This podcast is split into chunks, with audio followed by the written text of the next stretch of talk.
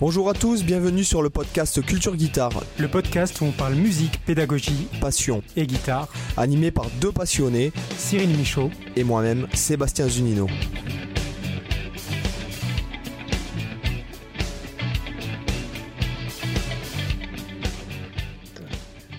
Hola chicos, ¿qué tal? Salut Cyril.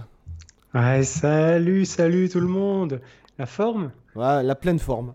La pleine forme. Pleine forme. Et toi? Ouais. Bah écoute, euh, ça va. J'ai juste un index qui est, qui est- qui me fait super mal là, l'index gauche. Je me suis, je sais pas ce que je me suis fait. Je me suis un petit peu coupé aujourd'hui, mais sinon ça va. Bon, La il forme. n'y a pas mort d'homme. Non, il y a juste mort d'index. Alors, euh, euh, avant de commencer, euh, j'aimerais vous faire un, un appel à l'action, les amis. C'est que pour ceux qui sont sur iPhone et qui écoutent sur Apple Podcasts, euh, ça serait vraiment génial euh, que vous nous mettiez 5 étoiles, que vous nous notiez le podcast, parce que le podcast euh, commence, on commence à quand même avoir énormément de streams par épisode, notamment certains épisodes qui sont montés à 3000 écoutes, ce qui est énorme, je trouve, pour Mm. un podcast guitare. Euh, et on tourne autour des 1000 écoutes. Alors, euh, des 1000 écoutes, pardon. Et euh, le truc, c'est que nous n'avons que 75 évaluations iTunes. Ouais, faut faire péter les évals là. Bah ouais, un petit commentaire. euh, si vous voulez être featu- featuré, euh, je sais pas si on peut employer ce terme, euh, si vous voulez être euh, lu. On, s'en fout, on fait ce qu'on veut dans notre podcast. J'aime, j'aime cette attitude. Donc voilà, 5 étoiles sur iTunes, les amis, et, Ouais. et nous serons vraiment reconnaissants. Voilà, il y aura peut-être même, euh, je sais pas, peut-être on verra, peut-être que, je sais pas.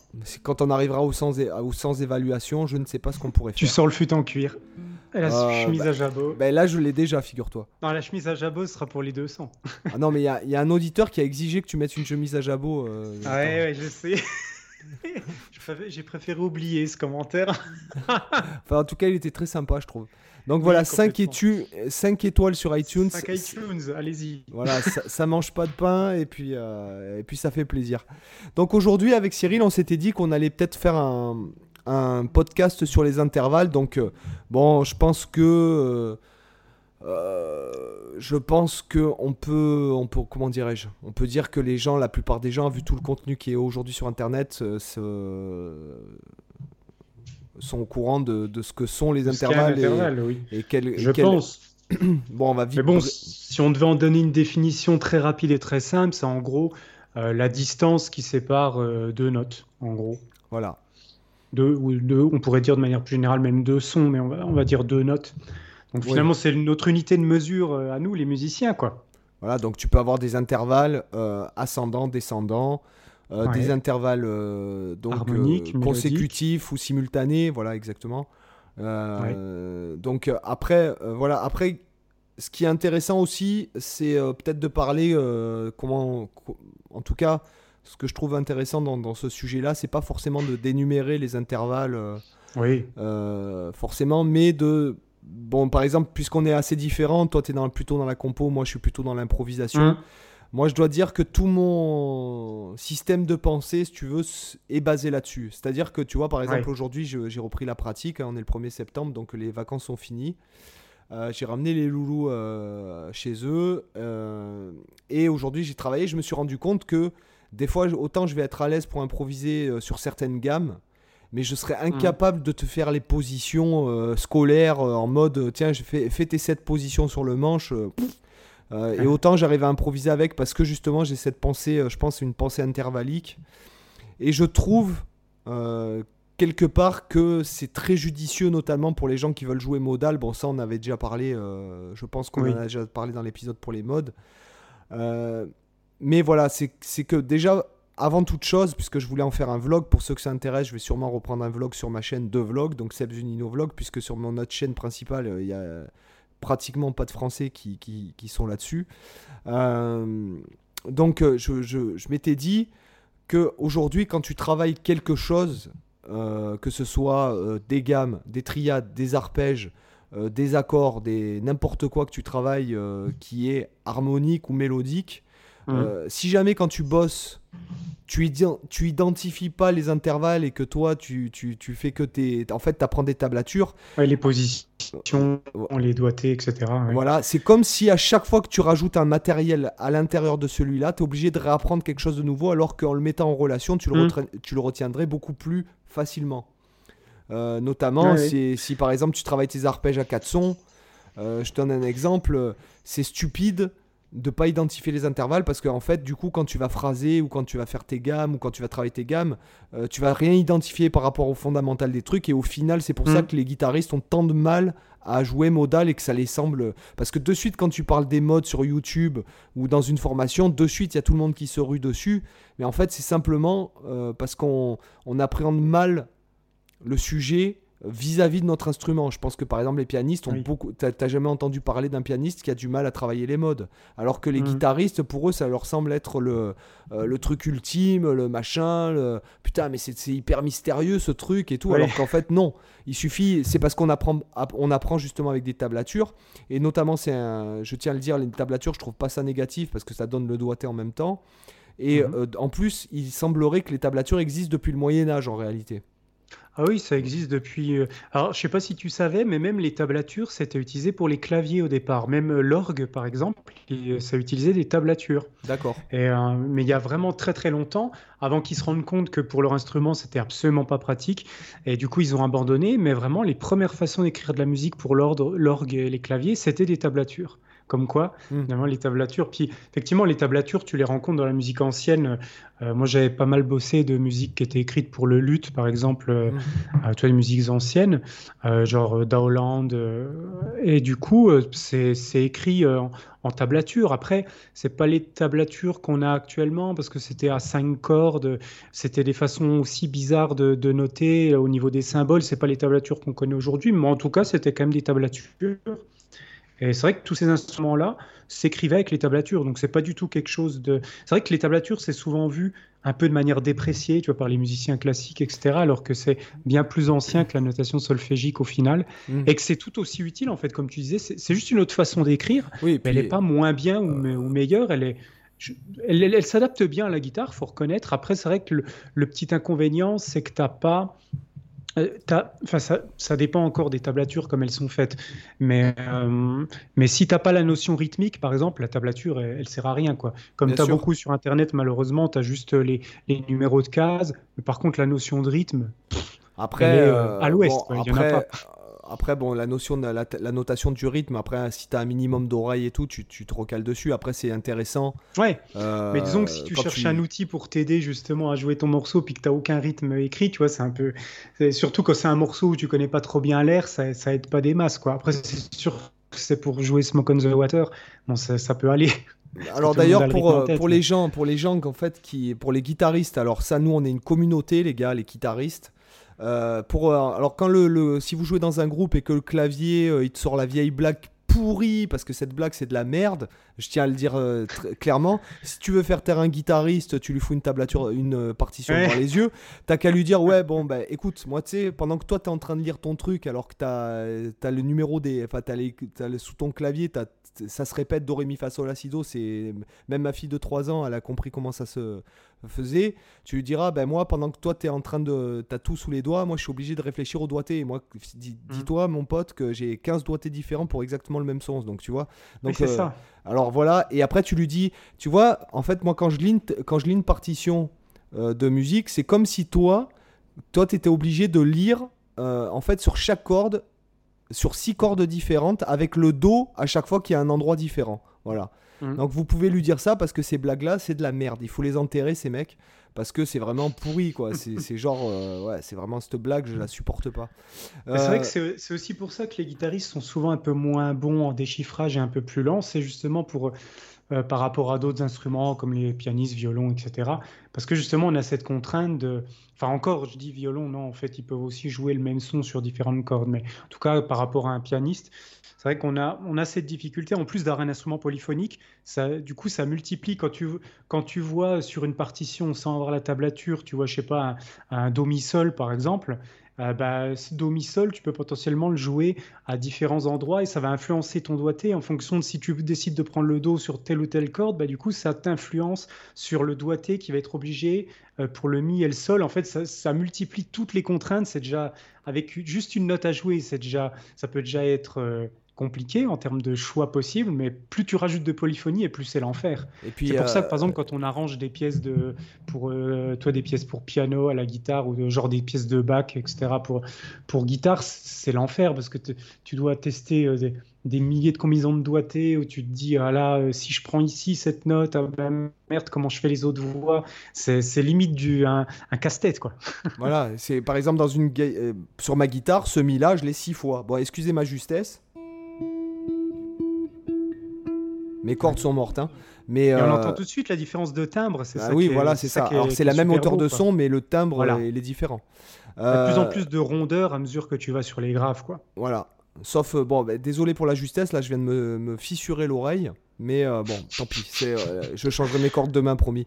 Donc, le, donc il y a, y a, voilà, on va dire ce, ce gros, ce gros chapitre, sachant que euh, alors, on va vite fait euh, répartir les. Euh, on va vite énumérer, hein, qu'est-ce que t'en penses, les intervalles pour les gens qui nous écoutent en voiture, comme ça, vous êtes mhm. plus conscient du truc. Donc, le premier intervalle, c'est l'intervalle de l'unisson, ce qu'on appelle. Hein, voilà. Ok? Donc, unisson juste. Voilà. si possible. voilà. Voilà. Donc, bon, bah, c'est simplement le fait de faire la même note. Voilà. Alors, ça, c'est un, un, intervalle, tu vois, qui est assez intéressant parce que c'est un intervalle qui, qui n'existe pas sur tous les instruments. Par exemple, hein, sur le piano, l'unisson juste, ça n'existe pas bah dans, oui, dans, la pratique réelle. Tu peux, tu peux le feinter en répétant la même note avec plusieurs doigts, mais c'est une répétition de notes, c'est pas un unisson. Il y a que sur des instruments justement qui ont la faculté d'avoir la même note à plusieurs endroits que tu as la possibilité de faire un unisson. Sinon, c'est un instrument, un, un intervalle impossible à jouer sur certains instruments. Bah, par exemple, sur un instrument oui, déjà monophonique, c'est par définition pas faisable euh, harmoniquement, mais en tout cas, c'est ça qui est intéressant. Et tu vois, moi, je trouve que, bon, peut-être euh, peut on parlera, on détaillera après, mais en tout cas, je trouve que l'unisson, c'est un, intervalle qui est injustement euh, délaissé par les, musiciens, qui en gros, le, enfin les guitaristes, qui en gros l'utilisent quasiment que quand ils accordent leur guitare, quoi. Alors que c'est super intéressant. Comme moi, c'est je vais dire quasiment mon intervalle préféré. parmi mes, je, vais essayer de, je vais essayer de vous faire euh, ce que j'appelle le mi mortel. Alors je sais plus, euh, quand j'étais plus jeune, j'y arrivais bien. Euh, c'est les 6 mi en fait empilés. Alors, moi, j'arrive qu'à j'arrive qu'à en faire 3 là. Donc là, il y a Ah oui, si tu joues les graves, ouais, parce que c'est pas un vrai unisson du coup. Et, et tu peux, tu peux aussi prendre. Euh, merde. Alors, tu vois, moi, le dernier mi, j'arrive pas à le choper. moi, j'en ai cinq. Là, t'as ouais, as la septième, donc t'as le mi grave, mi, septième case de glas, deuxième case de la corde de ré, neuvième case de la corde de sol, cinquième case de la corde de si et l'autre corde à vide. Donc ça, voilà, c'est l'unisson. Qu'est-ce qu'on fait? On fait par ordre de consonants ou on les prend tous dans l'ordre euh? Euh, Ouais, on peut faire dans, dans l'ordre si tu veux. Donc après, on a la seconde mineure. Donc on va, on va faire les intervalles ascendants. Hein, ok voilà. La seconde mineure. Donc, euh, euh, alors moi j'aime bien euh, utiliser ça. bon, ah, J'adore cet intervalle. C'est plus. alors, intéressant, juste pour vous faire. c'est que quand on le fait les deux notes ensemble, d'accord, ça va sonner voilà, exactement. J'adore, moi c'est mon intervalle vraiment préféré celui-là. Mais à l'intérieur d'un accord, ça peut, ça peut, ça, c'est ça la magie de la musique, c'est-à-dire que ah bah, là, c'est magnifique. Voilà, t'as fait un major 7 aussi renversé. Ah ouais. Hein, tu peux aussi avoir un major 7 augmenté qui, qui...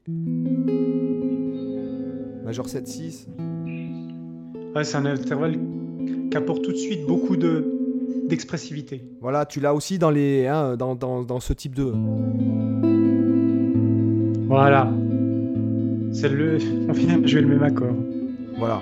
Donc euh, ça, c'est vraiment la magie de la musique. Donc euh, voilà, effectivement, dans un film, euh, tu, comme tu le dis, par exemple, si tu mets ça... Tu sais qu'il y a un mec qui va se faire, euh, je sais pas, moi je vois un mec dans la douche. La scène de la euh, douche de, de Psycho, je crois que c'est justement ça. hein, C'est des, des successions de secondes. euh, ah, Peut-être pas que des secondes mineures, je sais plus les intervalles, j'ai plus la partition en tête. Mais en tout cas, c'est ça, quoi, comme intervalle. Ou des cartes augmentées aussi, mais je crois que c'est des secondes. Alors, après, nous avons la seconde euh, Majeure. majeure. Donc, facile, hein, c'est juste un Mm. ton après la fondamentale. Ok, donc euh, pareil, hein, on, a, on a plein de trucs. euh, ça sonne un peu moins dissonant, mais néanmoins, Oui. Bah, les accords sus 2, par exemple, qui sont, qui sont magnifiques. euh, on C'est des accords que j'adore. Voilà, et c'est vachement instable. Alors, pourquoi c'est instable? Parce qu'en fait, il n'y a pas de tierce. C'est ça. c'est- ça qui est intéressant. Euh, après, nous avons donc la tierce mineure, d'accord Bon, on qui, la présente plus. Voilà, donc c'est à trois demi-tons de la fondamentale. Nous avons Ouais. la tierce majeure, donc je le rappelle pour ceux qui ne le savent pas, euh, c'est ce qui définit si l'accord est majeur ou mineur, c'est la tierce. Voilà. Voilà. Quand on dit sus, ça veut dire que la tierce est suspendue. Et quand on Exactement. dit add, ça veut dire que la tierce, euh, on additionne une note par rapport à la tierce. D'accord? Tierce, donc sus Ouais. 2, ça veut dire on suspend la tierce, on met une la seconde à la place. Et, et add, carte. add 2, ça serait par exemple de garder la tierce euh, et mettre une. Par exemple, si je faisais un pur add 2, ça me donnerait ça euh, dans, dans un esprit de piano. Voilà. Ouais. D'accord. Petit D'accord. côté fin- Final Fantasy, là. Ouais, mais en fait, c'est bah, c'est ni plus ni moins que. Ouais. Voilà. Par contre, vous les retrouvez dans Police. hein, euh, Mais là, c'est Ouais. add 9. D'accord la, la seconde est à l'octave supérieure, on y reviendra un petit peu après. Voilà, c'est vrai que ce genre de ch- choses, c'est juste des appellations, mais c'est vrai que qu- si on met cette seconde à, à vraie distance de, de seconde, genre dans un mi, si on met le fa dièse comme ça, si on Ouais. met le fa dièse ici, c'est le add 9, alors que si on le met à l'octave, ça, c'est le add 9 du coup. L'autre, c'était le add non, 2. là, non, c'est add 9, puisque. Oui, c'est ce que je dis, add 9. J'ai dit add 9 au début, je voulais Ah. dire add 2. Ça, c'est le add 2. Mais non, puisque. euh, Non, sinon, ça voudrait dire que ça serait. Un add 2, c'est vraiment typiquement ça. C'est-à-dire que je suis de suite fondamentale, seconde, Là, tierce. suis juste au-dessus de ma. C'est-à-dire que je suis. Ah Oui, pardon, attends. Il aurait fallu que je le prenne comme ça. Voilà, là j'ai le add 2. Parce que j'avais mon octave grave pour le mi. Du Voilà. coup, si on le bascule tout à l'aigu, c'est un add 9, mais voilà. Après, fondamentalement, c'est c'est la même fonction d'accord, quoi. C'est juste Ça dépend des bouquins, des, ça dépend des, des pédagogues, ça dépend des profs, ça dépend des Voilà. bouquins, ça dépend de. Après, c'est Voilà. des questions de couleur, quoi. Voilà, c'est ça. Ça, dé- ça dépend à quel point on veut distancier l'intervalle dissonant de la, cette seconde, justement, de la fondamentale, quoi. Plus on l'éloigne, plus on va avoir un aspect un peu doux. Oui, Là, c'est là, c'est moins dissonant, Ouais. alors que là, là, ça frotte beaucoup plus, quoi. ouais. Et puis, mais ça sonne quand même acceptable, quoi. C'est. Oui, oui, complètement. voilà. Alors après, nous avons la carte, d'accord? Donc euh, la carte euh, qui est en Mhm. Carte fait. juste. Voilà, la carte juste. Donc après, nous avons euh, la carte augmentée, donc typique par exemple du mode lydien, ou la quinte Le bémol. Ce sont, ce sont la même c'est note. ça. Sachant Exactement. que pour pas faire, alors pour les gens, mais ouais, mais euh, c'est la carte augmentée ou c'est la quinte bémol Euh, bah, Disons que Ça si dépend on- du contexte. dans ta gamme, tu as, une carte, ce sera une quinte bémol, et s'il y a une quinte, une quinte juste, ce sera une carte augmentée. Voilà. C'est ça. Parce qu'on n'emploie pas deux fois le même terme. Euh, quand on parle d'un mode, par exemple, on va pas avoir une, euh, je sais pas, une, une tierce majeure et une quarte diminuée. Ça, euh, ça aurait pas de sens que ça définirait le même Alors intervalle. après, il y a, y les alors mecs, euh, dire les tatillons carte qui vont me dire euh, ouais, mais dans le cas d'une gamme bebop, euh, il y a 8 notes, euh, machin. Bon, là, on va dire oui, effectivement, par exemple, dans la gamme bebop de Do majeur, euh, on, on aura une sixte mineure, mais c'est plutôt considéré comme une appoggiature ou comme si on faisait un si Ouais. diminué à ajouter. C'est le système Après, de Barré Harris pour ceux qui font du jazz. Ça dépend vachement aussi. Je sais pas comment tu le penses toi, mais ça dépend vachement aussi du con- de, de la façon de l'amener mélodiquement. Par exemple, quand tu fais simplement un chromatisme euh, Oui, voilà, c'est comme comme considéré- ça, moi je vais considérer ça comme une carte augmentée parce que je monte mélodiquement vers la quinte. Par contre, si je fais le mouvement inverse, je vais considérer que je fais une quinte diminuée parce que je, pars de ma quinte, je descends d'un demi-ton pour arriver vers ma carte. Donc en fait, en fonction de la note vers laquelle je me dirige, je vais le penser en dièse ou en bémol, tout simplement. Ouais, voilà. Mais Après, ça, c'est honnêtement, c'est des questions de théorie. De, euh, on s'en fout un peu. C'est plus pour de l'analyse, quoi. C'est façon de, de noter oui, mais les bon, choses. Après, je, je suis d'accord avec toi, mais c'est bon de le dire. Mais, en tant que pédagogue, prendre la tête en- contre mesure. non. oui, il faut pas se prendre la tête, ça c'est ce qu'on dit aux élèves. Après, en tant que pédagogue, il faut quand même que tu saches Ah bah, de quoi tu soit parles. Voilà, il Voilà. faut que ça soit clair. C'est comme après, les, que- là on n'en a pas parlé, mais genre les secondes augmentées, ou les, les tierces diminuées, etc., ou les unissons augmentées. Par exemple, un unisson augmenté, c'est pas la même chose qu'une seconde euh, mineure, même si ça sonne pareil, c'est une question de contexte. Donc le- là, ça dépend des gammes, ça dépend de, de- des tonalités, etc. Mais voilà, il existe plein de types euh, de types d'intervalles où on leur donne juste un nom différent en fonction du contexte. Voilà. Alors après, nous avons l'intervalle euh, le plus consonant après euh, l'unisson, c'est la quinte. Voilà. Que vous connaissez tous euh, si vous faites du rock, du métal, etc. C'est ce qu'on Voilà, appelle le aussi. fameux po- power chord. Voilà, exactement. Euh, après, nous D'ailleurs, avons. ça qui est, Ouais. une- quand même une belle fumisterie dans la, dans la musique parce que tout le monde dit euh, euh, power chord, accord de puissance, etc. Mais en fait, ce- ça, c'est pas un accord. Ça, c'est un intervalle, c'est des intervalles, c'est pas un accord.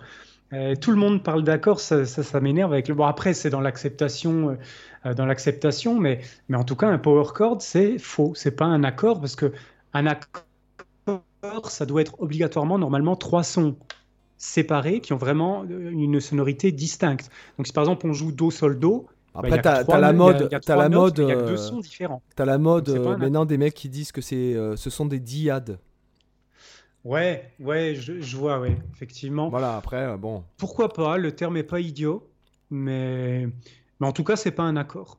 voilà, une petite précision quand même, même si on l'appelle abusivement power chord. Non, mais vas-y, euh, lâche ton coup de gueule. Hein. T'es t'es là pour ça. Ouais, c'est- faut- ton podcast. c'est ton podcast après tout. Voilà. Exactement. Euh, après, nous avons, euh, moi, c'est pour moi le- l'intervalle. alors, c'est vrai qu'il y a des. Euh, je trouve que les intervalles suscitent euh, vachement des émotions. Enfin, Complètement, oui. voilà. Pour moi, c'est le- l'intervalle le, plus mélancolique. euh, c'est celui-là, c'est la sixte mineure. Euh, voilà. Ouais. C'est vraiment, je trouve que c'est vraiment un intervalle pas triste, mais mélancolique, quoi. Voilà. Hum. Après, nous avons euh, la sixte, d'accord, qui est Majeure. voilà, qui est un intervalle assez consonant quand même, puisque c'est l'équivalent de la tierce majeure à l'inverse, Voilà, c'est le Euh, la tierce, pardon, la tierce mineure à l'inverse. Oui. Euh, C'est l'intervalle du dorien. Du coup, la note sixte majeure. oui, par exemple. Euh, après, nous avons donc la Pour, euh, septième pour mineure. situer un petit peu les sonorités. Ouais, voilà. Ouais. Euh, nous Pareil, avons. un, un intervalle que je- que j'aime énormément. Il y a une petite mélancolie dedans. Il n'est pas totalement dissonant, mais il n'est pas totalement stable. Il est, euh, c'est un intervalle que j'aime vraiment beaucoup. Ben, il appelle, il appelle à aller euh, vers euh, finalement la fondamentale. Plus on se rapproche à l'inverse, plus euh, ça appelle à retourner à la fondamentale. Oui, parce que ça te donne tout de suite un peu une impression d'accord de dominante, quoi. Euh, Oui, ça voilà. pourrait en tout cas euh, tout de suite faire référence à un cinquième degré avec la, la septième. Du coup, effectivement, ça, peut appeler une cadence, quoi. C'est pour ça. euh, La septième majeure, qui appelle totalement ce qu'on appelle aussi sensible. Voilà, qui appelle totalement à. à- à Qu'est-ce que c'est beau comme, comme ça, euh, vraiment la septième majeure. Finalement, je, je préfère encore même la septième majeure à la septième euh, mineure. Il y a vraiment une. En fait, tu as l'impression d'être d'être suspendu complètement sur des accords comme ça, les accords maj 7, je trouve. Moi, ça, ça m'évoque ça. Tu vois, j'imagine des, des gros paysages euh, vides, euh, contemplatifs. Tu vois, c'est ça que ça m'évoque, quelque chose d'un peu suspendu dans le temps. Ouais, d'ailleurs, bon, c'est personnel.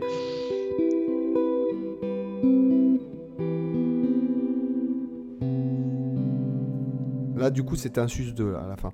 Euh, mais en tout cas, c'est vrai que. euh, ouais, moi, c'est pareil. Le match 7, euh, j'adore. Et puis, euh, c'est vrai que par exemple, sur un La mineur, pour, pour donner vite fait, un Do majeur 7, c'est le même accord exactement qu'un La mineur. Bon, sans la fondamentale, hein, sans le La. C'est Mm. c'est comme un La mineur 9 sans la fondamentale. Hein, là, j'ai Mm. mon La mineur 9, là, la basse, elle est là. Et si je mets le Do à la basse, par exemple, voilà. Et c'est vrai que Mm. moi, quand je phrase, euh, enfin, je suis pas le seul, hein, attention, hein, je pense que à peu près euh, Mm. 90% des gens le font. Euh, c'est vrai que lorsque j'ai un accord majeur 7 ou vice-versa, un accord mineur, je, je phrase l'un et l'autre. Enfin, voilà. Hmm. C'est vrai que sur un accord mineur, euh, mineur j'aurais tendance, sauf si c'est un, accord mineur euh, spécifique, par exemple au troisième degré, donc qui, qui aurait une, une seconde mineure, mais c'est vrai que moi j'adore le, le match 7 sur le mineur, sur le, de jouer Do majeur 7 par exemple sur un La mineur et vice versa quoi. C'est ça qui est intéressant, c'est que tu as aussi en, musique, tu en parlais justement d'intervalles qui peuvent avoir des noms différents alors qu'ils produisent exactement le même son. Tu as aussi des accords qui produisent le même son et qui ont des noms différents, comme ce que tu viens de citer. Tu as aussi bah, le, le, par exemple, si on prend, je sais pas, les, accords 6, c'est la même chose que des mineurs 7, quoi. Par exemple, un Do 6, c'est la même chose qu'un La mineur, un La mineur 7, mais renversé avec la tierce à la basse, quoi. Et il y a plein comme ça, des fois, d'accords qui vont pouvoir être interprétés de différentes manières. Puis là aussi, c'est une question de contexte, en fait. Ça dépend. On va analyser. Si, si justement, tu as un morceau en Do majeur et que tu volontairement tu rajoutes ta sixte euh, pour colorer un peu l'accord, tu vas le penser comme un accord de Do, alors que si tu es, si es plutôt avec une pensée que là, non, je suis en La mineur, bah, tu vas le noter comme un La mineur 7 renversé. Quoi. Ça dépend vraiment du contexte, même si à l'audition, ça sonne pareil. Ah, alors, en jazz, on aura, tendance, euh, on aura tendance, par exemple, à mettre un accord 6 euh, à la fin de la grille puisqu'on est censé résoudre sur la fondamentale et pour pas que ça frotte trop avec la septième mm. majeure, on a tendance à, résoudre euh, sur un accord 6, 6-9 par exemple comme ceci. Si jamais toi tu finis, par exemple, je te donne l'exemple, si tu finis ta, ton, euh, je sais pas moi, tu fais un phrasé, euh, je sais pas moi. tu vas pas lui foutre ah, tu vas pas lui foutre une septième majeure, tu vois, tu vas lui foutre une mm. sixte et ça sonnera beaucoup mieux, tu vois. Ouais. Ça a plus tendance à résoudre, par exemple. Tu vois Ok. Voilà, par exemple.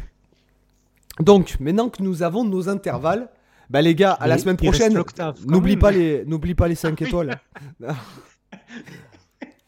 non, alors l'octave. Monsieur, alors ça c'est une blague pour vous les internautes. Monsieur et Madame RGBel ou un fils, comment vont-ils l'appeler? Ah, D'accord. Ok, je l'ai. Octave, Octave RGBel. Elle est bonne. Désolé, euh, désolé pour les enfants, je suis désolé. c'est moche, c'est moche, c'est moche. Mais au moins, vous n'oublierez pas le nom de cet intervalle. c'est clair. Donc, le, L'octave, voilà, bon, en fait, on aurait pu s'arrêter à la septième, parce que finalement, l'octave, c'est juste un unisson, mais qui est, redoublé à l'octave, quoi. Après, c'est là qu'on rentre, après, à la, dans, les, dans les intervalles à l'octave supérieure, donc la neuvième, donc c'est la seconde. tout ce qui est redoublement. Voilà, à l'octave supérieure. La, la onzième, hum. c'est la carte à l'octave supérieure, sachant qu'elles hum. n'ont pas la même incidence, hein, c'est ce qu'on vous disait tout à l'heure.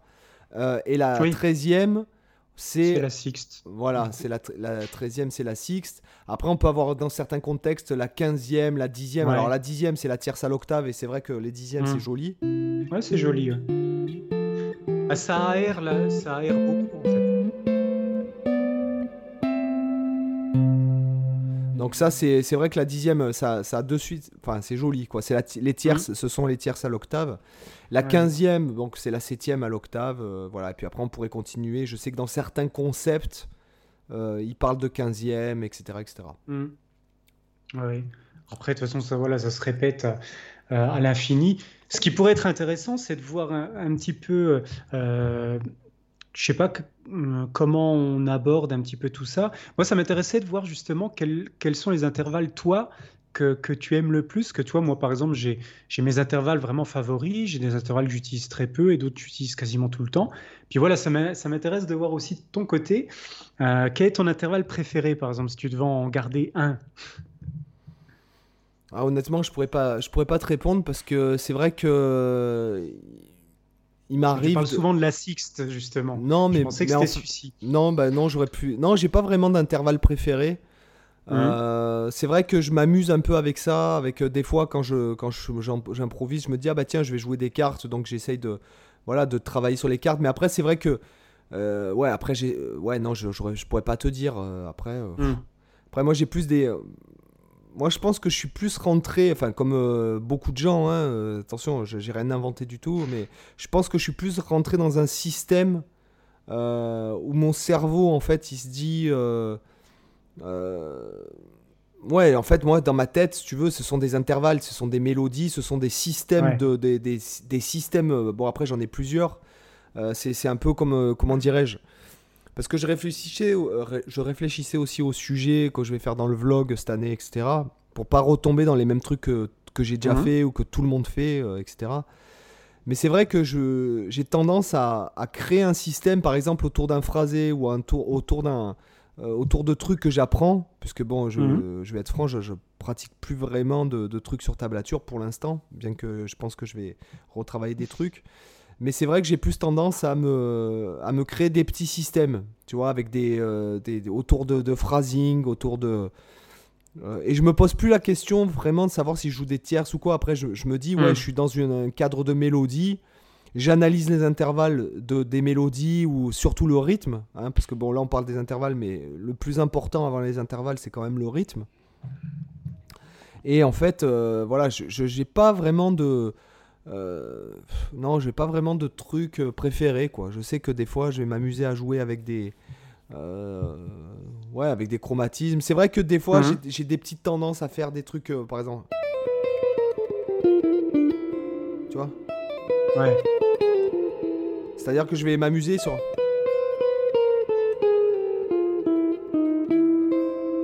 Là, j'étais mhm. sur une triade de Do. Hein. J'ai phrasé en fait, euh, je pars de la, je pars de la tierce majeure. Et je laisse résonner la fondamentale pour que ça frotte. Ouais. tu vois? Et là, j'ai entouré la tienne. Ouais, une petite, euh, une petite tourne autour. Euh, ouais. Euh, une broderie. Voilà, par exemple, tu vois, moi je vais plus. et moi, dans ma tête, si tu veux, je me dis pas, tiens, je joue telle gamme ou tel truc. Moi, je me, moi dans ma tête, c'est ça, quoi. Voilà, basta. à la rigueur, ça. Voilà, Do majeur 7. Mais euh, voilà, j'ai pas vraiment d'intervalle préféré ou de. Non, pas spécialement. Ouais, c'est vrai que moi, de mon, de mon côté, je, je, pense vraiment beaucoup plus qu'avant aux, intervalles.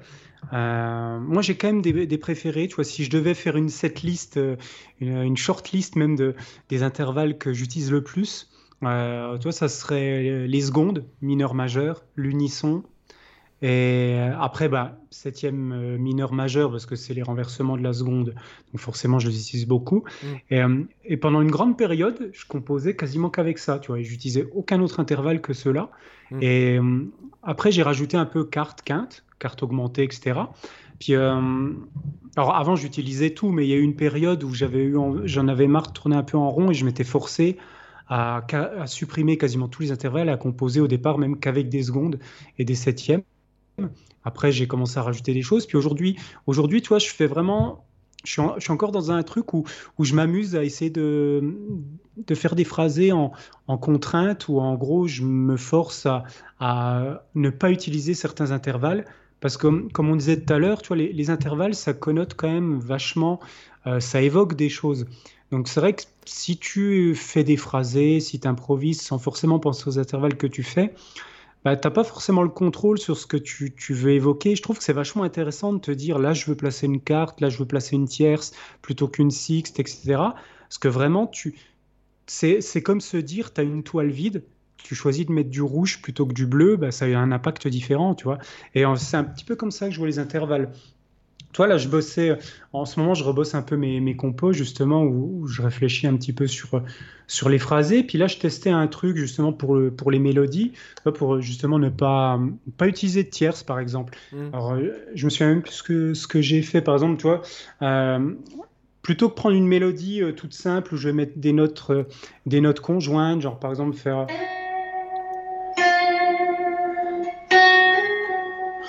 Un truc comme ça, je vais plutôt tout de suite faire des changements de, de registre. Par exemple, je vais le transposer, je vais le faire un peu plus aigu. Là, par exemple, je J'aime bien faire cet intervalle-là. Puis après, par exemple, inverser, là, j'ai fait un, j'ai fait un fa dièse fa bécard. Et après, je vais inverser ça. Mettre le fa dièse à l'aigu, le fa en bas. Ça. Là, par exemple, je me force à pas faire de, de tierces. Ouais, par exemple, ça, ça c'est un, truc, euh, par exemple, que je vais, que j'utiliserai moi dans, dans, une phrase. Je ferai par exemple, je sais pas moi, hein, Je ferais un truc comme ça, par exemple. Mhm. Tu vois, je ferais une phrase et puis je. C'est vrai que c'est intéressant. Et ce truc là, pour en revenir à ce que tu disais aussi avec les secondes et intervalles, c'est par exemple, quand tu disais que tu composais par exemple avec que, que des secondes, tu ferais des, des trucs genre comme ça Alors, je, je fais pas des gammes. euh, bah, par exemple, tu vois, harmoniquement, je peux te montrer un exemple. Euh, J'ai par exemple. euh, Attends, je peux essayer de te retrouver un truc si je l'ai encore en tête. Parce que j'ai pas mal d'harmonies. C'est souvent les harmonies que je vais faire avec les secondes, tu vois, où je vais jouer du coup. euh, je vais jouer l'accompagnement. Alors, on pourrait l'analyser. Tu vois, là, j'ai un, un exemple. Je peux même t'en montrer, t'en montrer deux, pourquoi pas. Euh, attends, je- juste que je retrouve, parce que là, je l'ai plus trop en tête.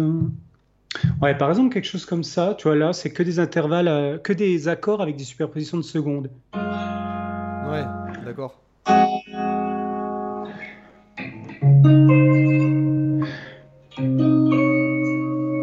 Ah, Par exemple, euh, j'ai fait quoi? Ouais, c'est ça. Oula, non, c'est pas ça. Voilà, des, trucs comme ça, ou alors, tu vois, des, sur, des petites progressions, par exemple. euh, Là, je sais plus ce que j'ai fait. J'ai fait si ré, tu vois, si ré do dièse, par exemple. Et après, j'inverse ces notes euh, do dièse si ré, par exemple, faire comme ça. Là, c'est à nouveau une inversion, tu vois, ré si do dièse, et après, euh, par exemple, ça. Voilà, là, en fait, c'est tout le temps le même accord. Je te le refais.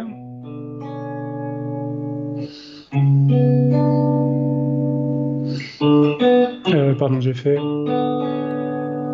Oui, en fait, tu te crées. Ouais, en fait, C'est le même accord, mais à chaque fois, tu vas renverser de différentes manières. Voilà, ce qui, ce qui est intéressant dans ce concept, c'est que par exemple, ça peut te permettre, euh, là, ce qui, ce qui dit Cyril, en fait, c'est qu'il se, il s'impose finalement de composer avec des systèmes et non plus des accords tels que des tiriades ou des trucs comme ça. Oui, c'est un peu Euh, ça. C'est que je pense pas à la fonction des accords, quoi, tout voilà, simplement. c'est ça. Et en après, fait, on peut les analyser, ces accords. En Oui, fait, si bien tu sûr. prends le si ré do dièse, en fait, on pourrait se dire que c'est un si mineur avec un, une neuvième majeure. À la Oui, limite, tu voilà. penser comme Après, ça, tu peux après, tout euh, interpréter. tu, tu peux, euh, en fait, c'est ce qui, est- c'est vachement intéressant. C'est un peu ce que, ce que Alan Allsworth euh, faisait. Donc, c'est que en fait, tu as, Ouais. un accord qui te plaît. Admettons par Oui. exemple euh, ça. Ça. hein, bon, après, on pourrait le chiffrer, donc c'est un mauvais exemple. Là, Je vais prendre un truc plus simple. Là, je joue quoi? Do, Sol, La. Et en fait, je m'impose Ouais. de jouer en fait ces intervalles-là, c'est-à-dire la quinte et avec la sixte. Donc, à l'intérieur, si tu veux, j'ai un intervalle de quinte, Mhm. j'ai un intervalle de sixte, de seconde ma- majeure, Ouais. j'ai un intervalle de sixte. Et après, après, tu développes tout ton système là-dedans. Mhm. Ouais. Ça, c'est par exemple quelque chose que j'utilise un peu. Et après, tu peux aller plus loin en te disant bon, ben là, j'ai Do, Sol, La. Après, ça me Ouais. donne Sol, La, Do. Euh, pardon. Euh, sol, La, Do, pardon. Et après, ça me donne euh, La, Do, Sol. Euh, attends, je te dis pas de conneries. Ouais, c'est ça. Voilà. Donc vous voyez, c'est, euh, en fait c'est, le fait de, de créer en fait des, des superpositions de notes avec des intervalles sans pour autant les ramener à un chiffrage d'accords. Ah ouais, mais c'est quoi? C'est un do, c'est un ré, mais on s'en fout. En fait, tu joues des accords comme tu jouerais euh, des, des mélodies, c'est-à-dire euh, voilà. Exactement. C'est exactement comme ça que je pense. Et tu vois, moi, je fonctionne aussi pas mal par un peu glissement euh, au niveau harmonie. C'est-à-dire que quand je prends ces accords-là, bah, par exemple, après, je vais me dire, bah, je garde le même accord, puis je vais bouger une note d'une seconde à un autre endroit. Par exemple, tu vois, mon accord là, euh, je pourrais le changer comme ça. Ça devient un si do dièse là. En fait, j'ai juste switché mon, ré, je l'ai viré. Et au, lieu d'avoir pris euh, la succession de notes euh, si do dièse, si do dièse ré, j'ai pris finalement la si la, si do dièse. Puis du coup, ça me donne après d'autres accords. Tu vois, je peux obtenir un truc comme ça, un truc comme ça. Et pareil, après, si je change encore, là par exemple, j'ai si sol là.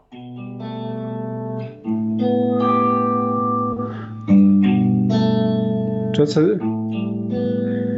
Finalement, ça donne encore des couleurs différentes. C'est exactement ce que fait Alan Holsworth dans ses compos. Hmm. D'accord. Tu vois, je savais pas. Euh, mais, mais ouais, c'est. C'est intéressant parce que du coup, tu sors un peu. Euh, en fait, tu penses l'harmonie.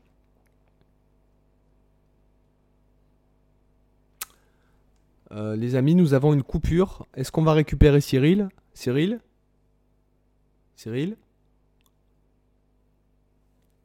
Cyril? Euh, désolé les amis, euh, j'ai la tempête chez moi, donc euh, c'est du direct, hein, enfin pratiquement. Hein. ouais, j'ai une tempête et en fait, bah, des fois, en fait, il y a tellement de, vent et de pluie là que, bah, en fait, ça, ça fait foirer tout le réseau. Ça fait tout sauter. Tout le réseau internet, voilà. Voilà, Alors du coup, qu'est-ce qu'on qu'est-ce qu'on disait de beau là juste avant On parlait de quoi? Des intervalles, il me semble. Ah oui, voilà, c'est ça, c'est ça. Donc euh, en fait, euh, tu me disais qu'Alan, euh, il utilisait justement ces principes-là, je crois. Voilà, c'est ça, c'est ça. Ouais. Alan, il est, il a, enfin dans, dans son dans son dans sa philosophie de composition, il, il essaye hmm. d'éviter en fait, il évite plutôt tout ce qui est basique.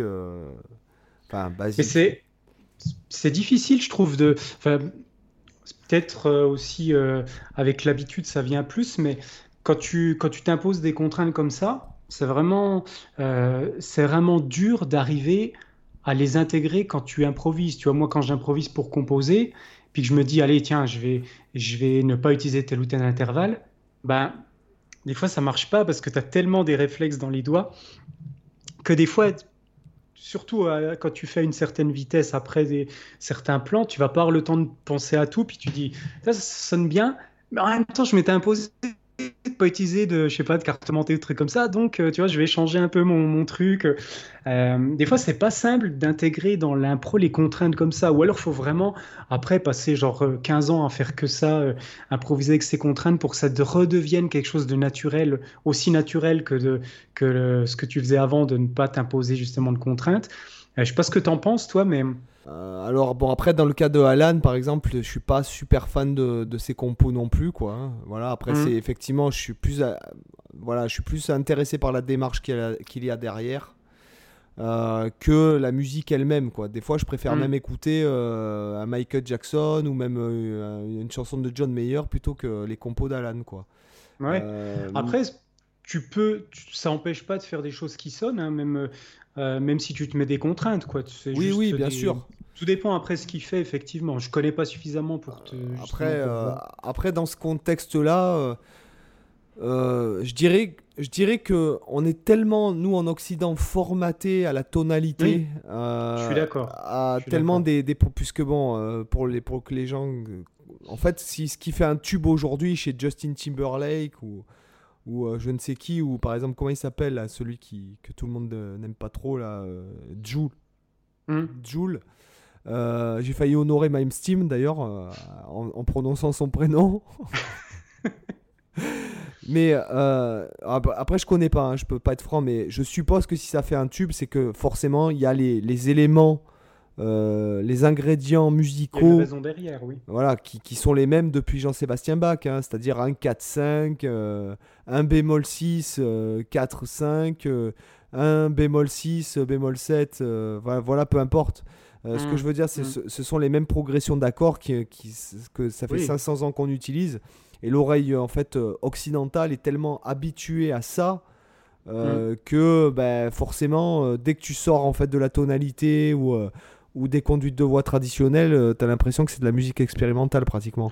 Oui, oui c'est sûr. Donc bah, effectivement, comme tu, comme tu l'as dit, et tes oreilles et tes doigts sont conditionnés de toute façon avec, parce qu'on tourne en rond, la musique tourne en rond finalement. Euh, un peu. Oui, faut... De toute façon, tout a été globalement fait. Tu fais que essayer de trouver un angle, euh, justement un angle nouveau sur des choses qui sont ressassées depuis des siècles. Donc euh, c'est juste une. D'ailleurs, c'est intéressant de voir comment, comment finalement aujourd'hui la, la, recherche musicale, elle se passe plus dans le son et la texture que finalement dans le matériel musical. Et que... Ouais, même si tu peux trouver encore, franchement, dans le matériel musical, tu peux toujours arriver à faire des, à faire des choses parce qu'en fait, c'est l'originalité, ça vient pour moi, pas juste d'un élément, mais c'est la somme oui. de plein de spécificités que tu vas choisir de faire. Tu vois, on parlait du choix la dernière fois quand on parlait d'artistes, etc. En fait, tu n'es pas original en faisant juste un choix particulier. C'est ce qui va vraiment te différencier et faire que, tiens, lui, il est original, c'est parce que euh, tu arrives à voir que il a choisi de faire ça et de faire ça et de faire ça. Tu vois, par exemple. Oui, un cheminement. Voilà, imagine, tu dis, ok, bah moi je vais, euh, je vais faire, euh, voilà, je vais composer des trucs, des morceaux, puis je vais ne jamais utiliser d'accord mineur. Voilà, c'est un choix et tu te dis, je vais être original avec ça. C'est par exemple, c'est pas, c'est pas suffisant évidemment. C'est une, une, première étape, mais par exemple, tu peux te dire, bah moi mon choix, ça va être de, de ne jamais utiliser euh, tel type d'accord de, jouer tout le temps avec, euh, en majorité avec, je sais pas, des, triolets, et, en plus de jouer toujours dans le registre aigu de ma guitare, et aussi de, de, toujours jouer avec une contrebasse, et puis aussi de faire des morceaux qui font toujours plus de 10 minutes.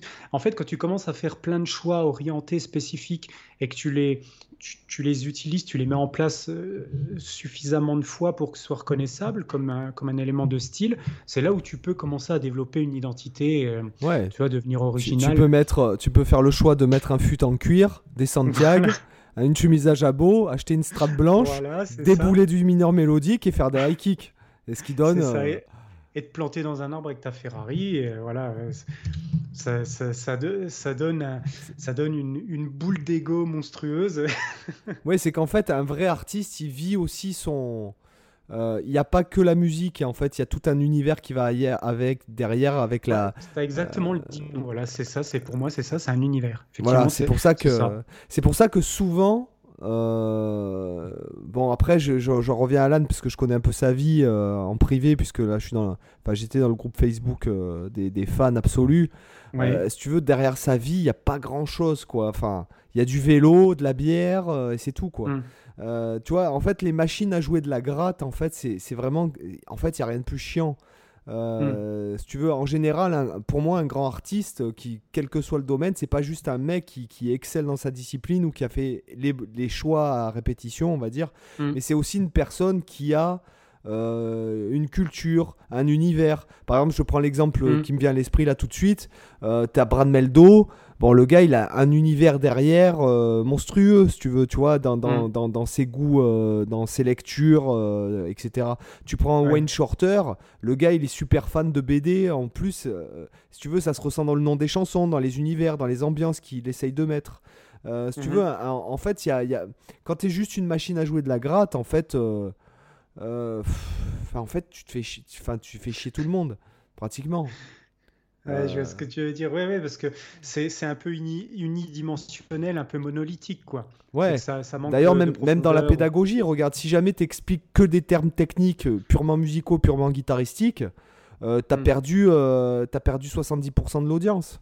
Alors que si jamais tu prends des comparaisons avec des, des, sports, avec des, des, même des trucs pour les faire accrocher, les gens. Enfin, je, sais pas, de trouver un, terrain commun avec l'élève, parce que ça, c'est important quand tu expliques de trouver le terrain commun de l'élève. Euh, mm. Finalement, c'est pas juste tu donnes ton cours, bah, sinon tu as les formations en vidéo. Mais euh, tu vois, quand tu as une personne à qui euh, tu es obligé de trouver un terrain d'entente, si tu veux. Et je trouve que c'est. Mm. Euh, voilà, juste jouer de la gratte, voilà, c'est, ça, pour moi ça suffit pas pour être un artiste en fait. Pour, c'est vrai que j'avais réfléchi à ce qu'on disait la semaine dernière avec mm. Antoine et, Romain. effectivement, ça suffit pas. Il, y il, doit y avoir un univers quoi. Enfin. Puis tu vois, ce qui est intéressant, c'est que des fois, tu n'es pas toujours conscient de univers. Euh, moi, des fois, tu vois, je réfléchis à pourquoi j'ai fait tel ou tel choix. Parce qu'il y, a des fois, tu fais des choix, c'est conscient. Tu sais que tu fais ce choix-là parce que. Il y a des fois des choix qui se font par défaut sans que tu en aies conscience. Et tu te dis, au bout de, je sais pas, 3-4 ans, tu te dis, ah tiens, je joue comme ça, mais je me suis. en fait, c'est maintenant que je remarque que j'ai tendance à faire ça, à faire ça. Moi, par, exemple, je te donne un exemple. Je, euh, je, me rends compte parce que je me suis repenché sur mes compos là depuis quelques jours. Je, je réécoutais un peu tout, puis j'essaie de finaliser mon, projet. Et en fait, je me rends compte que je suis énormément, euh, on en avait déjà parlé que tous les deux on joue beaucoup plus en son clair qu'en son saturé. Je me suis jamais forcément demandé pourquoi, alors qu'avant j'utilisais beaucoup le high gain et je jouais avec beaucoup de satu. Et pourquoi petit à petit j'en suis venu à ça? Et aussi pourquoi, euh, quand je réécoute mes compos, je suis beaucoup dans du mid-tempo, du tempo euh, lent, voire modéré, avec de temps en temps des morceaux assez rapides et de temps en temps des morceaux extrêmement lents, mais on va dire que grosso modo c'est du mid-tempo. Et en fait, je m'en suis, j'ai compris seulement cette semaine pourquoi, pourquoi vraiment. C'est que, tu vois, par exemple, euh, moi, je suis justement, c'est dans le sujet qu'on parle des intervalles. tout à l'heure, on disait qu'il y avait les intervalles euh, mélodiques, donc ceux que tu fais de, manière euh, successive, donc, et puis les intervalles harmoniques, ceux que tu joues donc l'un avec l'autre. Et moi, je me suis rendu compte de plus en plus, ça c'est à force d'avoir aussi composé un peu pour piano, c'est que je m'intéresse de plus en plus au côté résonance. Euh, tu vois, j'aime bien, par exemple, quand je vais faire un, quand je vais faire un solo, quand je vais composer quelque chose, penser beaucoup plus euh, mes solos en termes comment dire d'intervalle harmonique. Je vais, je vais pas me dire, je vais, je vais faire des successions de notes seules. Euh, parce que je bosse beaucoup seul, j'ai pas de, guitariste secondaire, j'ai pas de bassiste avec moi, ce qui fait que souvent quand je vais composer un truc, j'ai besoin de sentir l'harmonie. Tu vois, par exemple, si je fais un truc genre par exemple,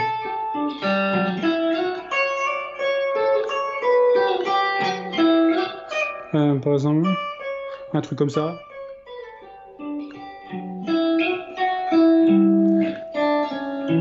Toi, des de rappeler la basse, etc. Quoi. Tu as des trucs comme ça où j'ai besoin, par exemple, de sentir une harmonie. Je vais avoir besoin de tenir les accords, de vraiment faire sonner les choses. Et en fait, si je faisais ça avec une disto, c'est dégueulasse parce que forcément, tu as tout qui bave dans tous les coins. Et en fait, le, fait d'aller spontanément vers ce type de façon de phraser, ça m'a obligé à baisser toujours plus, toujours plus le gain pour arriver vers une sorte de. Aujourd'hui, je suis quasiment sur du son clair la majeure partie du temps ou avec un léger overdrive quand j'ai envie que ça morde un petit peu avec les secondes mineures. Mais, mais sinon, tu vois, j'ai par exemple une introduction d'un morceau qui fait un truc comme ça. Et là, je vais vouloir euh, garder justement. Alors, je vais peut-être mettre un peu de statue là, justement, pour voir si ça ressort un peu. Euh, par exemple, pas trop, mais. Ah. Légèrement. Voilà, voilà, pour en avoir un peu. Là, voilà, pour ces arpèges-là, par exemple. cet, intervalle-là, ça m'intéresse d'avoir ça toutes ces couleurs, tu vois, je vais le jouer toujours en essayant de tenir les notes.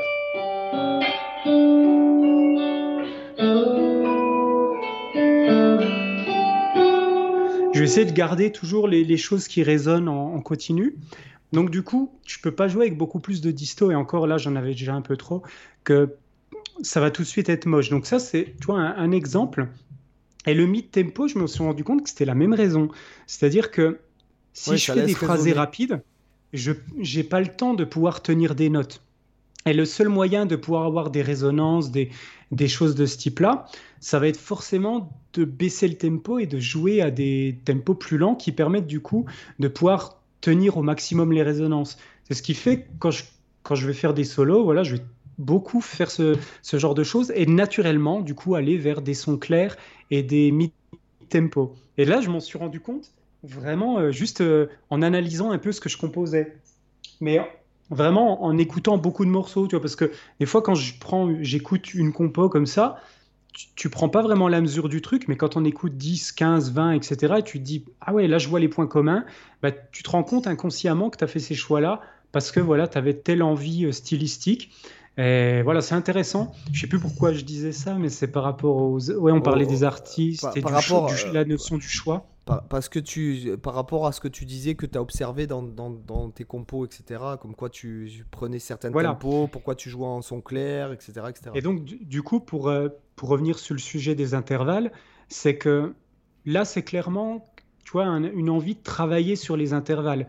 C'est parce que maintenant, si je fais des solos où justement je tiens les notes, etc., c'est parce que j'ai envie de faire ressortir c'est un peu contradictoire sur un solo. J'ai plus envie de faire ressortir le côté justement harmonie, les, notes qui frottent entre elles, parce que justement chaque intervalle va avoir un peu son, sa couleur. Donc certains vont frotter, d'autres vont être très stables.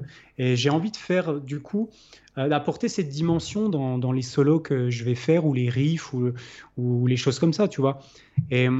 Je trouve ça vachement intéressant de, de rajouter cette dimension. Et c'est pour ça qu'il y, a des intervalles, je trouve, que je disais tout à l'heure, tu vois, qui sont pas très utilisés euh, à tort, je trouve.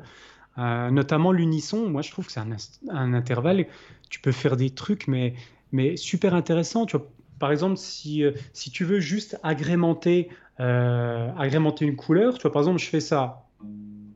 J'ai coupé mon son, attends, je remets un peu de volume. Ah, si je fais par exemple ça, tu vois cet accord-là, il y, a trois notes. T'as pas réveillé Léonore là? Oh non, elle, elle dort pas encore. ah ouais.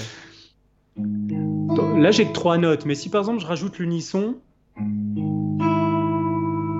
là en plus avec une guitare pas trop accordée, c'est encore mieux. là je fais le double mi. En fait, ça te rajoute un léger effet chorus, mais euh, en tout cas une petite épaisseur sur la note, puis ça, permet vraiment de donner, euh, de donner plus de euh, consistance, tu vois. Par exemple, si je fais aussi... là aussi le double mi. Alors, bon, là, je peux, là sur, un, sur ça, je pourrais mettre juste.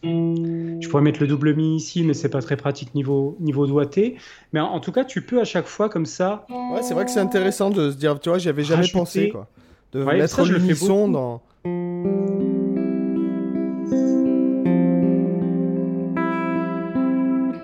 Parce que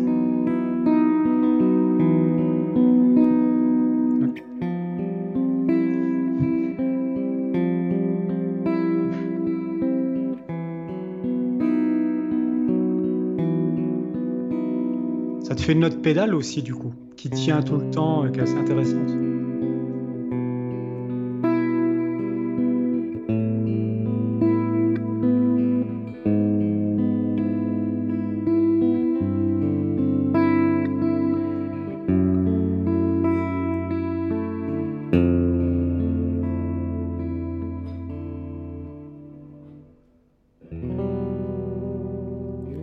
Ouais, ouais, c'est vrai que c'est pas con. Mmh. Ouais, puis tu obtiens vraiment des. des... Ce, qui est, ce qui est bien, c'est que tu peux avoir à la fois la stabilité d'un d'un mi comme ça, et si par exemple, toi, je glisse sur un ré dièse, je peux ou un fa dièse, tu peux avoir du coup cette chose qui est stable et qui devient instable mais de manière subtile. J'ai ça dans une compo, par exemple, un, truc. Euh,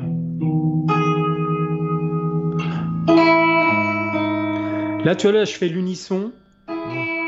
Là, en... j'ai le sol dièse au-dessus, mais je fais un rapide pull-off. En fait, mon unisson, c'est ça. Mais pour le, lui donner un peu de, un peu de grain, tu vois, une rapide appoggiature, puis après arriver sur le ré dièse. Ça donne un effet sympa. Ouais, c'est vrai que c'est intéressant. Moi, j'utilise énormément cet intervalle. Déjà au niveau harmonique. Après, ça s'entend pas quand c'est au milieu.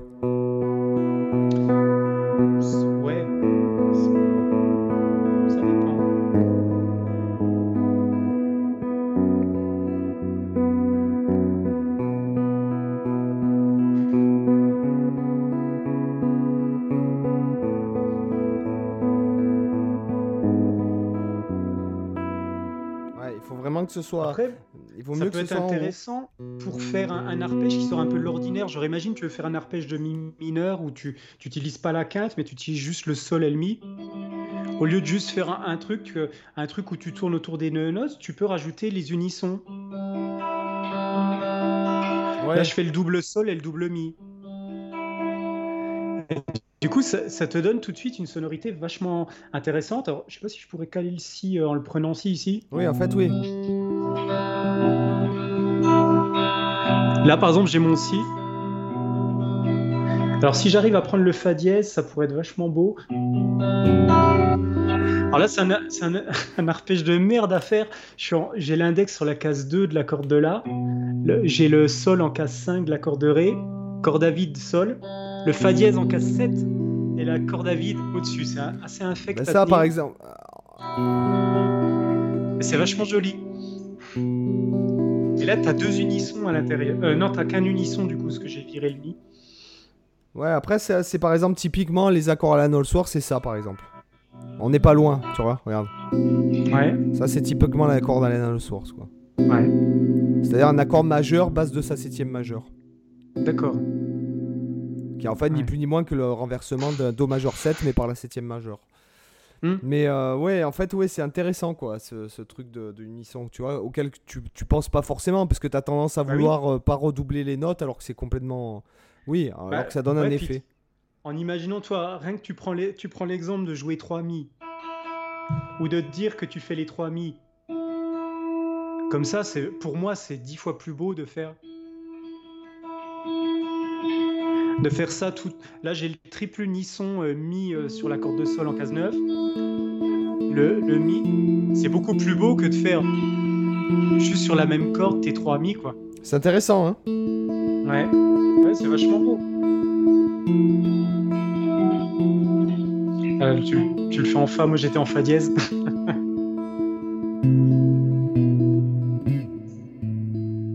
C'est intéressant, hein Ouais, c'est vrai que c'est intéressant.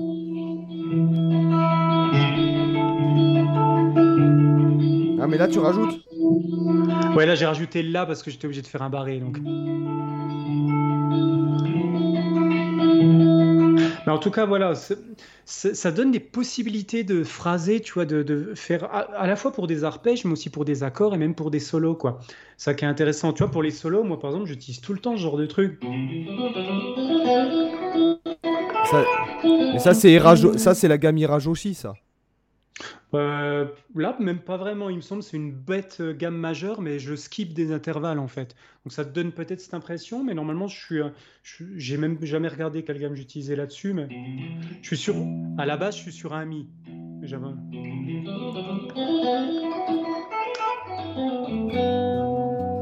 Ouais, bah, c'est ça. Mais en fait, je le pense pas comme ça. Moi, pour moi, c'est la gamme de mi éolien. Ouais, je skip juste des intervalles, quoi. Ouais, mais en fait, en fait dans, le, dans le jargon, ça s'appelle- enfin, dans le jargon un peu euh, technico, cratico, papipo, ça s'appelle euh, la gamme Irajochi, je crois. Ah, c'est possible. Je t'avoue que je l'ai pas en tête celle-ci. Ouais, effectivement, ça, ça sonne un petit peu comme ça. Ouais. Mais là, ce qui m'intéresse, c'est justement d'utiliser l'unisson. Euh, en fait, attends, est-ce que j'utilise vraiment l'unisson En Mais fait, non. je me rends compte. Et non, non. Ah oui, non, parce que je le reprends sur la. En fait, non, je l'utilise. Je croyais utiliser l'unisson. Non, sur, su- sur celui-là, je l'utilise. Ouais, parce que je le prends pas sur la. Je le prends pas. Donc, sur euh, le- pour, sur les, la- pour les auditeurs, euh, pour pas qu'on parte dans un délire, en fait, c'est dans ce qu'il appelle la penta éolienne ou la gamme Irajoshi, c'est en fait fondamental, seconde, tierce mineure, quinte juste et sixte mineur. Et on répète ça à l'octave.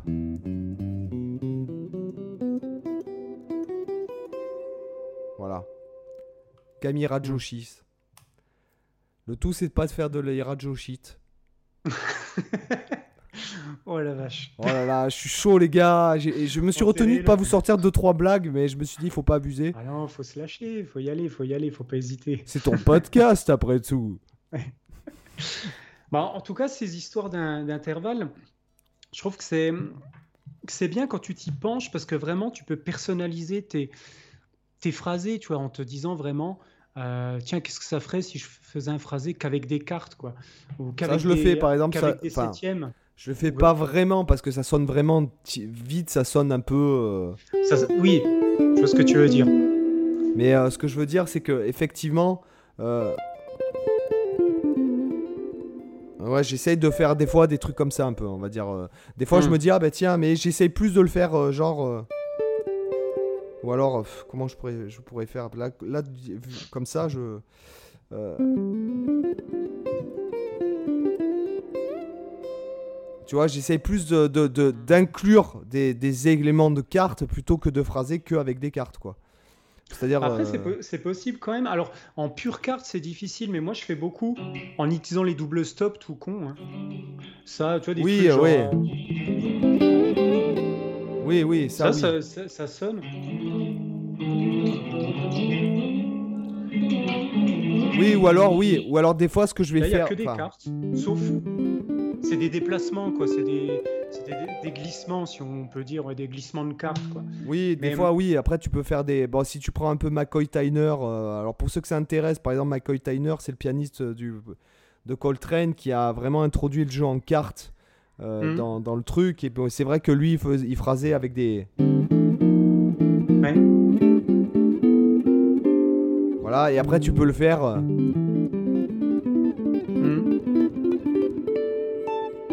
beau les cartes, franchement.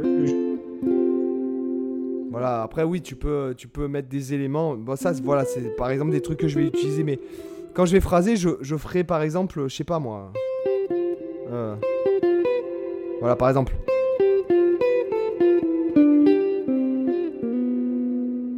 Hmm. Tu vois? Ouais. Tu vois, des trucs comme ça, on va dire, mais.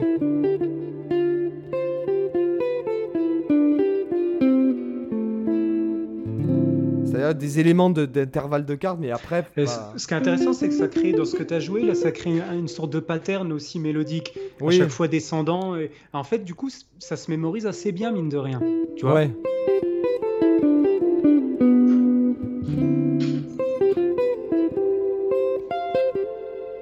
Parce que du coup, les intervalles t'aident aussi à mémoriser le truc. Attends, je me mets dans le, dans le contexte où je réfléchis pas, quoi. Euh, parce que sinon. Euh,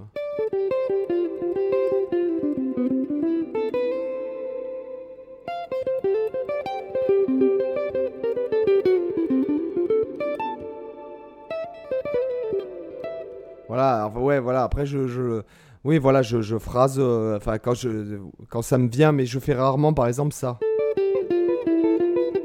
Ouais. Ou alors en. Voilà, des trucs comme ça après. Ou comme hmm. ça.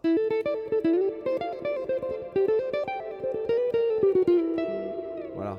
Tu vois, des trucs un peu, euh, voilà, à l'intérieur du phrasé, mais pas, pas de carte pure. Comme par exemple en Sixte, je ferai pas, tu m'entendras jamais faire. Euh, euh, hmm. Enfin, je ferai un truc autour de ça, quoi. Tu vois Ouais. Ouais. Voilà, donc après, alors maintenant, ce qui peut être intéressant, euh, c'est peut-être vite fait revenir à ce truc donc de, de, lorsque les gens travaillent, mmh. euh, par exemple un solo ou un truc comme ça, qu'ils essayent d'identifier les intervalles euh, mmh. par rapport à la, tonalité, par exemple, sans parler mmh. même de chaque. Si, si, par exemple il y a une grille avec plusieurs accords, qui, mais qu'ils essayent plutôt d'identifier la tonalité et d'identifier les intervalles. Ça, ça peut être intéressant. Euh... Ouais, complètement, pour voir justement lesquels sont privilégiés, quelle couleur apporte chaque intervalle, parce qu'effectivement, entre les intervalles qui sont dans les accords et aussi les intervalles liés au, à, la, gamme qui est utilisée, enfin au mode plutôt qui est, utilisé, c'est vrai que c'est encore, c'est encore des intervalles différents dont on parle là. Par exemple, s'ils entendaient un plan comme ça, admettons sur un, bon truc euh, en do majeur, hein, admettons.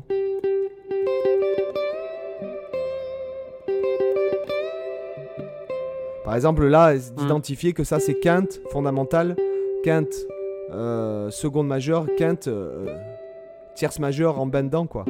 Que c'est un do majeur, qu'on est en do majeur. Euh, voilà, ça c'est par exemple, je pense que c'est essentiel, quoi. C'est pour ça que les gens tournent en rond, je pense aussi beaucoup. Parce que c'est vrai que dans nos cas, je, par, par rapport aux questions d'internet, aux gens qui, qui viennent sur le site, etc les, questions, les mêmes questions reviennent souvent. C'est en fait, ce sont des lacunes, pas d'apprentissage, mais des lacunes de parcours où les mecs, euh, ils n'ont pas appris à se dire ouais bah tiens, je suis sur tel, euh, euh, je, suis en telle tonalité, là je suis en train de jouer la seconde, je suis en mmh. train de de, de, de, bender pour atteindre voilà la tierce mineure. et je pense que c'est là que c'est intéressant de travailler le les morceaux des autres, quand tu analyses, sans parler d'intellectualiser le truc, euh, parce que j'ai l'impression que des fois on intellectualise, on intellectualise vachement les choses, alors que, sans parler de ça, mais c'est un peu comme te dire de euh, de pas être conscient que tu joues la tierce mineure, c'est un peu comme de ne pas vouloir te dire ah bah tiens euh, ce tableau là il est bleu quoi. Mmh. tu vois? Tu vois ce que je veux dire? Ah C'est un peu j'aime cette couleur, j'aime pourquoi alors qu'est-ce qui fait que ce bleu est si joli à mon œil? Euh, voilà, c'est après, c'est aussi de, mm. de, de, se dire bon, ben là, je fais euh, tel, tel intervalle, etc., etc. Ça correspond à ci, à ça, dans la tonalité. Et du coup, Après, quand toi tu improvises ton solo, ben, déjà quand tu as identifié l'intervalle, déjà tu peux identifier ce que tu as dans ta tête aussi. Parce que Mhm. tu as tendance à, à répliquer finalement ce que tu as appris oralement, c'est-à-dire en apprenant le solo d'une autre personne. Et si par exemple, je te donne l'exemple, toi tu as appris dans un solo, euh, bon je mets le micro aigu, attendez, je me monte le gain parce que j'ai mon préampli à lampe qui déconne un peu, il perd de la puissance. Euh, par exemple, si jamais dans un solo ça fait, euh, je sais pas moi.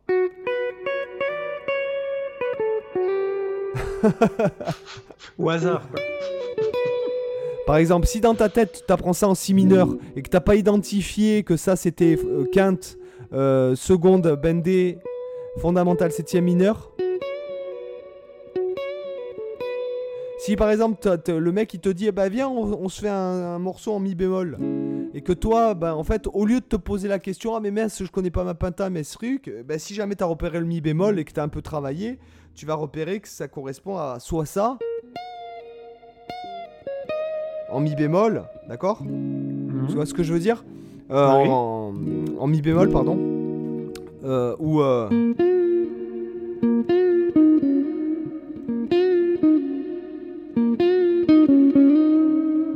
Voilà.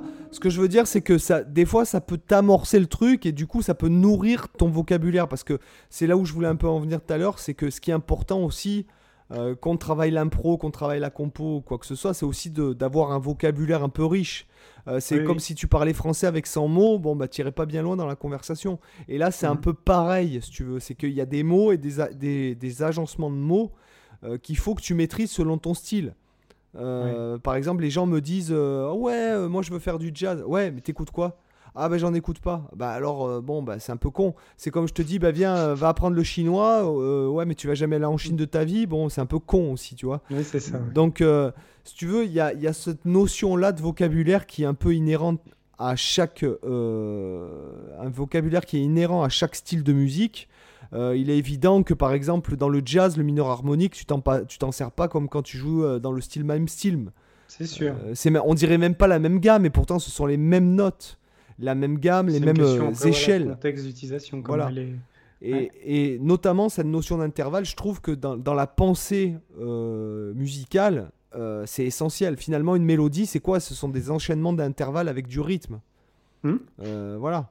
T'aurais pas une mélodie qui fait ça, quoi. Enfin, quoi que dans la musique d'aujourd'hui, si, des fois, les mélodies, elles sont comme ça. Mais euh, euh, elles sont très monotones, quoi. Mais euh, voilà, donc ce qui, c'est, à mon avis, euh, quelque chose qui est euh, euh, im- important, non pas de maîtriser, parce que tu n'auras jamais maîtrisé, tu as vu ce qu'on peut faire, rien qu'en discutant une heure, Oui, on, oui. on- Oui, c'est on clair. sait qu'on peut aller à l'infini euh, dans, dans les concepts, dans les trucs. Ah mais oui, ah, mais peut-être que si tes intervalles, tu les prends, tu les renverses tous, ça fait ci et ça fait ça. Après, tu les drops. Donc en fait, ton accord qui était comme ça, après, ça devient, bah, c'est injouable, mais c'est pas grave. On va faire, ça, ça devient ça. Voilà, c'est ce que tu expliquais tout à l'heure en fait. C'est que après, Mm. tu as, un accord, admettons, on a Do, Sol, La. D'accord? Donc après, tu peux faire donc euh, Do, Sol, La, Sol, euh, La, Do. Et après, Ouais. La, euh, Do, Sol. Ouais. D'accord, mais après, tu peux dropper ça. C'est ce qu'il expliquait Cyril tout à l'heure. Donc Do, Sol, La. Et ton Sol, tu le mets à l'octave supérieure. Du coup, après, tu as tout le développement.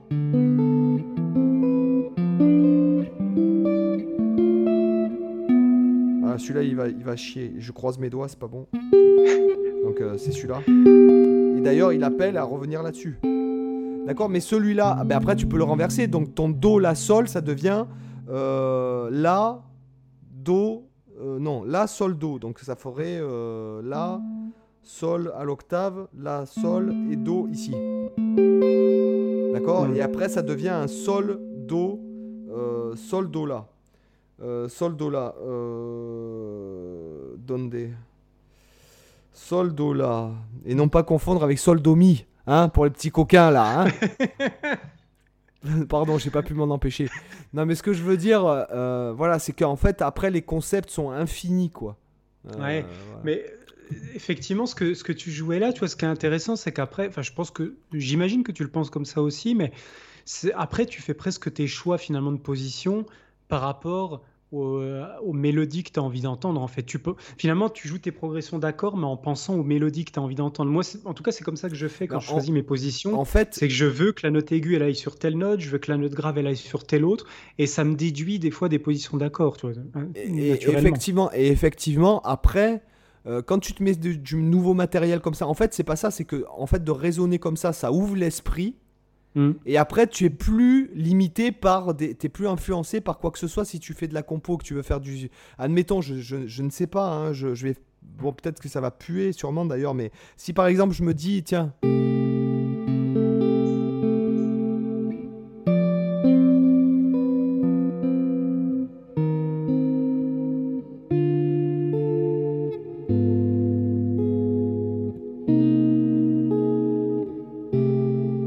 Voilà, par exemple, j'ai créé. Euh, bon, c'était pas très heureux, c'était euh, pour l'exemple. Mais ce que je veux dire, c'est que du coup, tu t'es plus influencé par euh, des accords, des gammes, des machins, des trucs. mais tu fais, finalement, tu, tu fais. Tu, tu, crées toi-même ton système pour éventuellement créer ton propre système de compo. Après, il faut mhm. l'analyser s'il y a une partie improvisée, admettons, pour une grille de solo. Mais ce que je veux dire, c'est qu'après, c'est intéressant de te dire Ah, mais oui, mais tiens, si je fais ça, je peux peut-être essayer ça. Hmm. Alors quand c'est ouvert comme ça, après tu te dis, ah ben ton oreille elle a envie de resserrer le truc.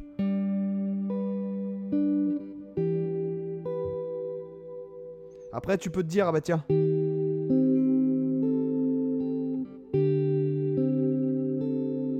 Ok, d'accord, après tu peux te dire, ben je prends ça, donc tu reviens dans mon...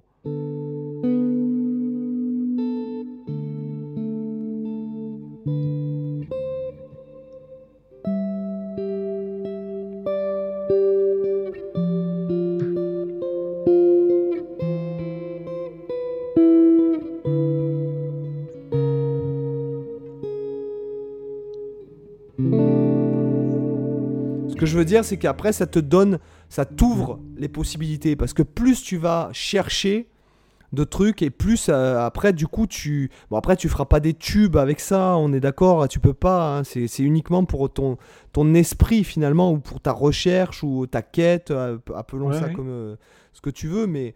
Voilà, je pense que c'est là que ça devient intéressant, notamment pour les gens qui font un peu du jazz, de la fusion, des trucs comme ça.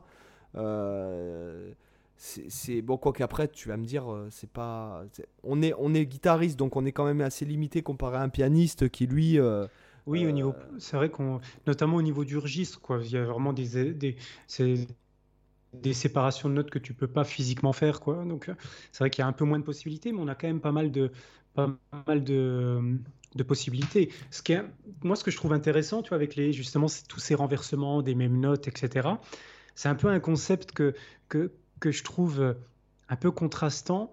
Euh, ça m'évoque, toi, moi j'appelle ça un peu des harmonies statiques. C'est-à-dire que c'est des progressions d'accords, mais statiques. C'est un peu contradictoire. Tu oui, je vois ce que tu veux des accords qui se suivent et pourtant l'harmonie ne bouge pas parce que c'est toujours les mêmes notes combinées dans différents ordres.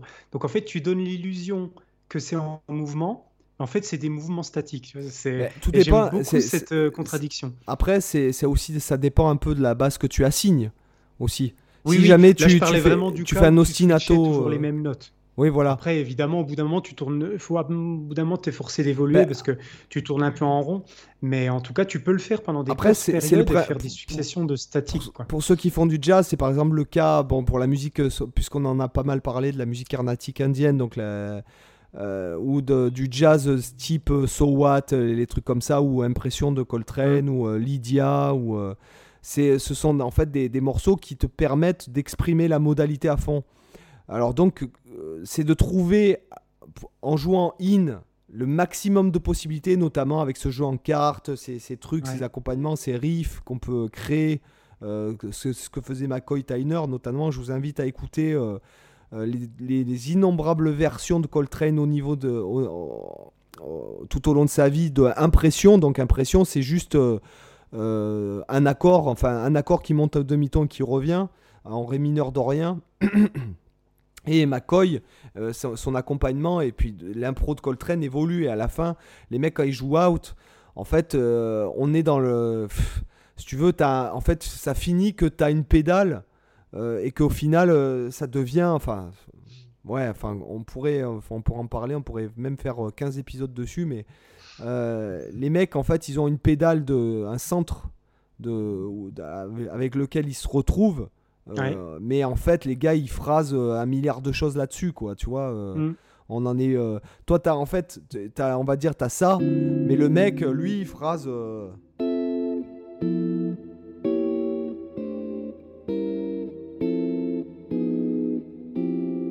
Par exemple, là j'ai fait plein d'harmonies, mmh. mais j'ai fait une conduite logique dans, en ré mineur. Et ce qui fait qu'après, tu fais la même chose, mais en improvisant, euh, je sais pas, en improvisant des lignes par exemple.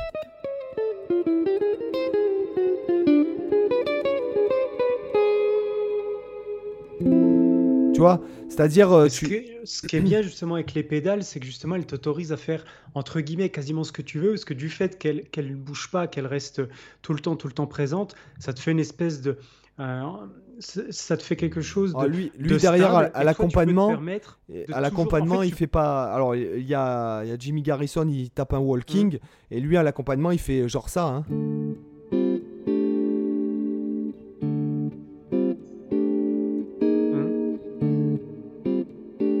Il fait vraiment. Euh, il y a ce truc notamment. Et comme ce mm. sont des cartes, c'est instable. Il n'y a pas de. Si tu veux, il n'y a rien qui. Il n'y a pas rien pour te raccrocher tonalement, forcément. Voilà, c'est pour ça que ça permet après de faire des phrasés un euh, peu. Euh, je comprends. Voilà, un peu, un peu out, quoi.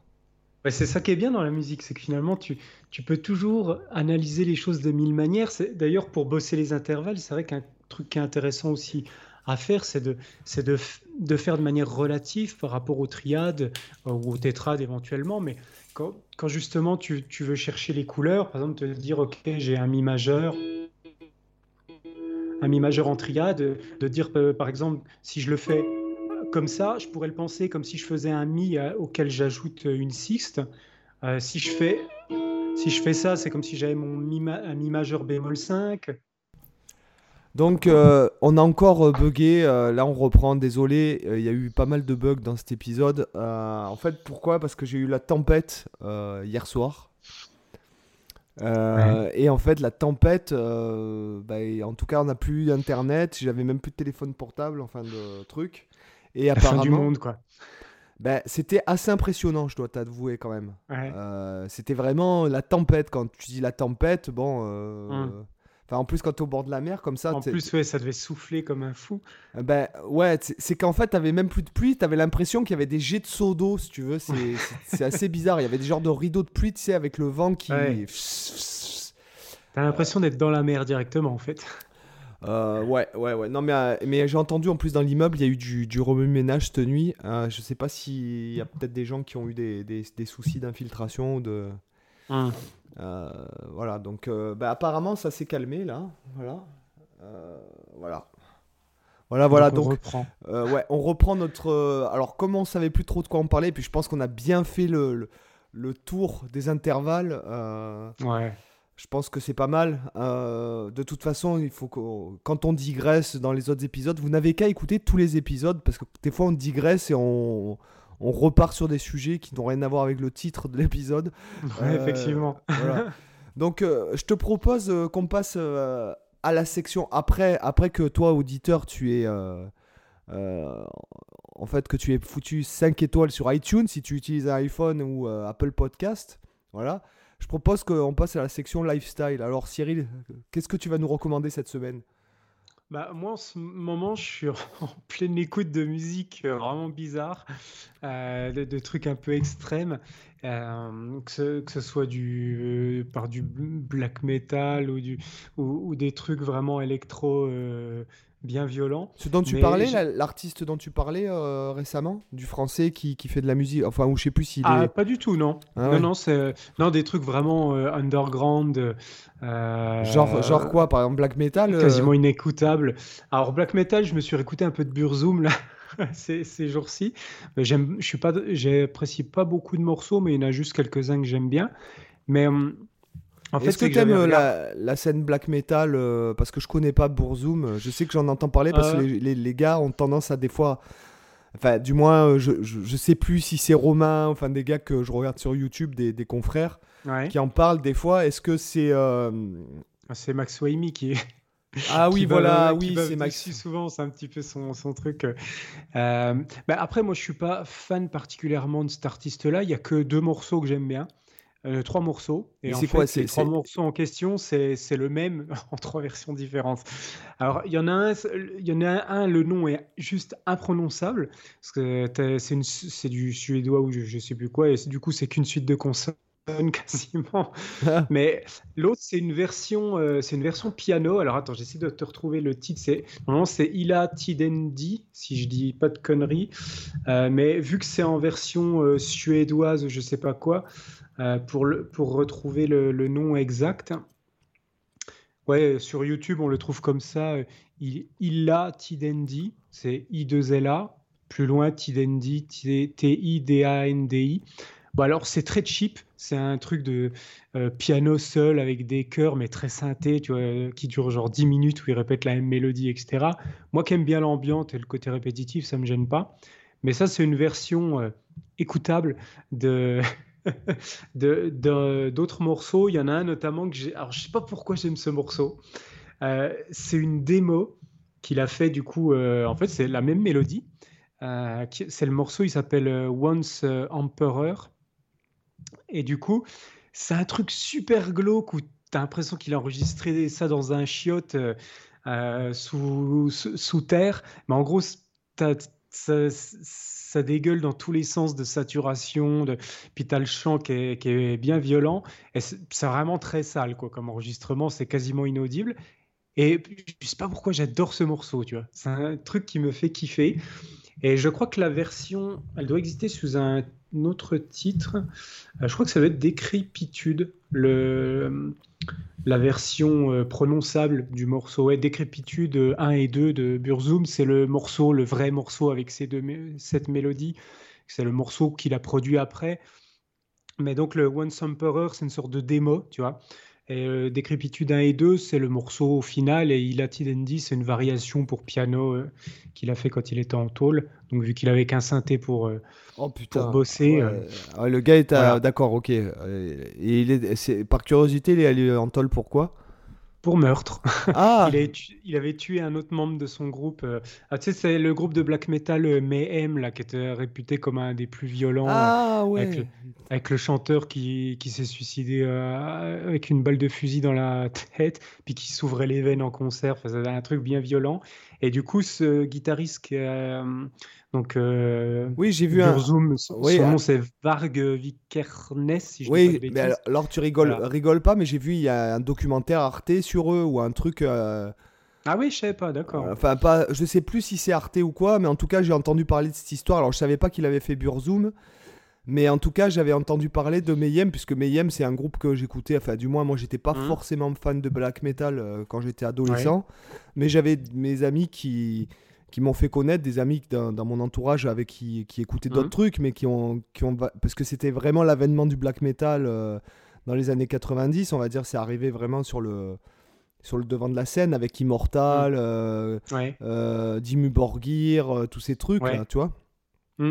Emperor aussi, putain, Emperor, là, franchement, la pochette, elle faisait rêver. Je me souviens, c'était un- une pochette cartonnée blanche avec tous les deux. Alors, tu, déjà, tu dis, mais c'est bizarre, un groupe, c'est immortal, ça. Alors, déjà, t'arrives Ouais. pas à lire le logo, déjà, premier truc. tu dis, mais Normal. comment il s'appelle le groupe trop- euh, Alors, tu dis, mais merde, c'est un peu chiant, quoi, quand même, tu vois, c'est ce que tu dis. Alors, c'est artistique, mais. Toujours des typos euh, hyper illisibles à manuscrits euh, stylé gothique, machin, où tu Voilà, t'as pas à t'as lire les le deux mecs habillés euh, avec euh, donc euh, en cuir, mais en, en même temps jean cuir avec des, des, des, des- ceintures à balles et tout, et puis du maquillage bizarre dans la neige, à moitié torse nu. Tu te dis putain les gars quand même. Et après t'écoutes, t'entends en fait des accords mineurs au taquet. Mhm. Alors que, que des, ce ne sont que des accords mineurs en fait, hein, il faut, faut Ah savoir. oui, le, le majeur n'existe pas. Ouais, voilà, c'est ça. Et même, bon, peu, importe, peu importe le degré, on s'en fout, on met tout en mineur, les gars. Et, euh, et en fait. et en fait, après, il y a la batterie, et là, tu, là c'est le drame. Là, tu te dis. euh, alors, attends. euh, c'est une batterie, c'est une boîte à rythme. ils ont pris une DR5 pour faire leur album, les mecs. et, et après, le mix. Donc, le mix, là, c'est grand Ouais, moment. Tu te dis, mais attends, t'as mis un CD ou t'as mis une cassette, là? Oui, c'est le lo-fi de sa plus extrême ouais, c'est voilà, c'est le c'est le métal lo-fi quoi. Et après, autre chose, là tu essaies de et là il y a la voix qui rentre et tu dis bon, OK. Après, c'est vrai que je dirais plutôt que c'est ce qui ce qui me enfin en tout cas moi je bon c'est je suis dégueulasse de dire ça. Moi j'écoutais euh, tu vois à cette époque-là, j'étais à fond sur Steve Vai donc euh, forcément mm. que ça euh, c'est limite euh, rose bonbon. Euh, c'est le guitare héros, les cheveux dans le vent, et puis toi, tu passes aux mecs qui sont maquillés dans la neige, quoi. Tu dis, bon, il y a un truc. Ou Steve Vai, c'est notamment Passion and Warfare ou Sex and Religion, où c'est mm. hyper, hyper sûr et hyper produit.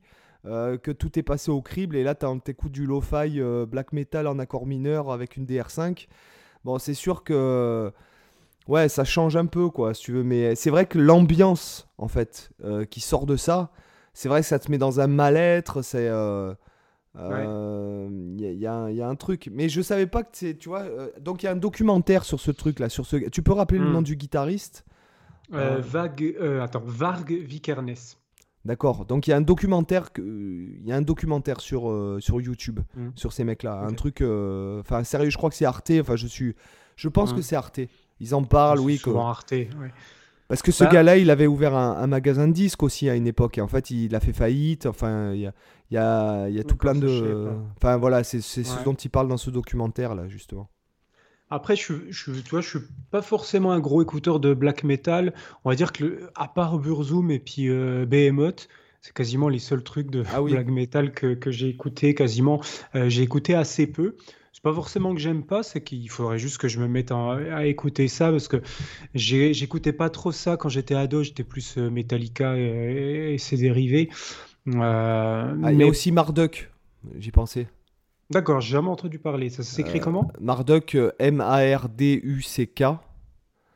Marduk à cette époque-là. Et en fait, Marduk, c'est le nom d'un dieu sumérien dans, dans, la culture sumérienne. Donc les mecs étaient déjà ah branchés. Euh, patron de Babylone, je vois, effectivement. Voilà, donc... du soleil, ça veut dire. Et en fait, ouais, c'est assez. Euh, les mecs sont déjà branchés. Enfin, moi, je trouve qu'il y a un certain. Il y a une culture avec tout. Il n'y a pas que la musique, si tu veux, il y a toute une culture qui va derrière. Et quand tu lisais les interviews de ces mecs dans les, dans les magazines, euh, genre Hard Rock Magazine et compagnie, mhm. bon, les mecs étaient. Alors, je sais pas s'ils prenaient des extas à l'époque ou. Euh, tu vois, ils étaient bien barrés quand même, les gars, quoi. Hein, euh. Ouais. Ouais, ouais. Ouais, ça faisait partie du... Du, du folklore. voilà, c'est ça, exactement, c'est le mot. Mais du, du, coup, en tout cas, ça, c'est un, des trucs parmi d'autres, tu vois, que j'écoute euh, en ce moment, c'est que je suis en, fait, j'ai écouté par recommandation des, tu vois, des vidéos YouTube que j'ai regardées de, de, mecs qui mettaient des listes comme ça de trucs un peu extrêmes. Et du coup, bah, je vais découvrir. Pour, pareil, j'ai écouté... J'ai écouté euh, le travail de, Nana. Euh, il y a, par contre, il faudrait que je retrouve les, les noms. Euh, je crois que c'est Ignita quelque chose, la nana que j'ai écouté. Igni... Ah, je retrouve. Ignita. C'est Ignita Mère. Non, non, pardon. Blague de 6h du matin. oui, c'est ça. oh, putain. ah non, j'étais pas loin. C'est Lingua Ignota. Euh, et puis euh, une autre nana qui s'appelle Pharmacon. Euh, donc c'était plutôt intéressant parce que c'est rare de voir des, des femmes qui font des, des, musiques aussi extrêmes, tu vois, vraiment. mais mais les, les morceaux sont pas mal. J'ai écouté des albums comme ça, par-ci, par-là. Euh, il y a des, ambiances chouettes, mais après, voilà, faut aimer le, chant. Et là, ça, peut se rapprocher presque des, des cris un peu black metal, des trucs. Euh, c'est assez violent comme musique. Donc, c'est assez surprenant euh, de voir que c'est des femmes qui, qui l'ont fait, parce que c'est pas. As pas Comment ça De simples femmes qui font de la musique Pardon, non, c'était vraiment, une... vraiment pour la blague. Euh, il y a aussi Cradle of Filth qui est, qui est intéressant aussi, je trouve. Ah oui, j'ai effectivement Cradle of Filth, j'ai déjà écouté. J'ai aussi leur euh, film d'horreur, la Cradle of Fear, que j'ai pas encore regardé. Parce qu'ils ont, fait un, ils ont fait un film. Mais j'ai dû écouter genre un morceau quand j'avais 17 ans euh, de ce groupe-là. J'ai plus aucun souvenir. Donc il faudrait que je réécoute aussi. C'était pas mal parce que pareil, l'univers, etc. Le mec il se prend pour mmh. un vampire. Puis en plus, c'est, je sais que j'avais un peu lu la biographie de ce mec là, de Danny. Euh, c'est un mec qui, Enfin, pareil, c'est un mec qui. C'est pas un abruti. Enfin, je veux dire, c'est un mec qui est passionné de littérature, mm. euh, euh, qui, euh, qui a fait même des études. Je crois qu'il a fait des études de, de, de littérature classique. Enfin, bon, bref. voilà, c'est vraiment un mec qui. Il y a, y a, tout un univers derrière, même s'il y a le. comment dirais-je il y a, y a, voilà, il y a un folklore, quoi. C'est comme. Je mm. sais pas si, si, attends, si c'était eux. Euh, bon, ils avaient sorti un t-shirt où il y avait une, nonne, une nonne qui se masturbait. Euh, euh, je crois que leur premier truc, est-ce que c'est eux, Fuck Me Jesus Comme ça, je ne saurais pas te dire. Ils avaient sorti un... Alors, je sais plus si c'est eux. Je sais que Cradle of Hills, ils avaient sorti un, t-shirt avec une nonne qui se caressait, mhm. quoi, en gros. Et, et je sais plus si c'est eux ou si c'est un autre. Enfin, bon, bref, ils avaient fait une femme qui s'enfonçait un un truc dans un crucifix là où je pense. Mmh. Euh, enfin, bref, je dis pas que c'est bien, mais ce que je veux dire, c'est qu'il y a quand même. Euh, il y a toute une idéologie aussi, euh, sachant que. Enfin, je vais pas faire. bref, je vais pas. Je vais pas. c'est. Enfin.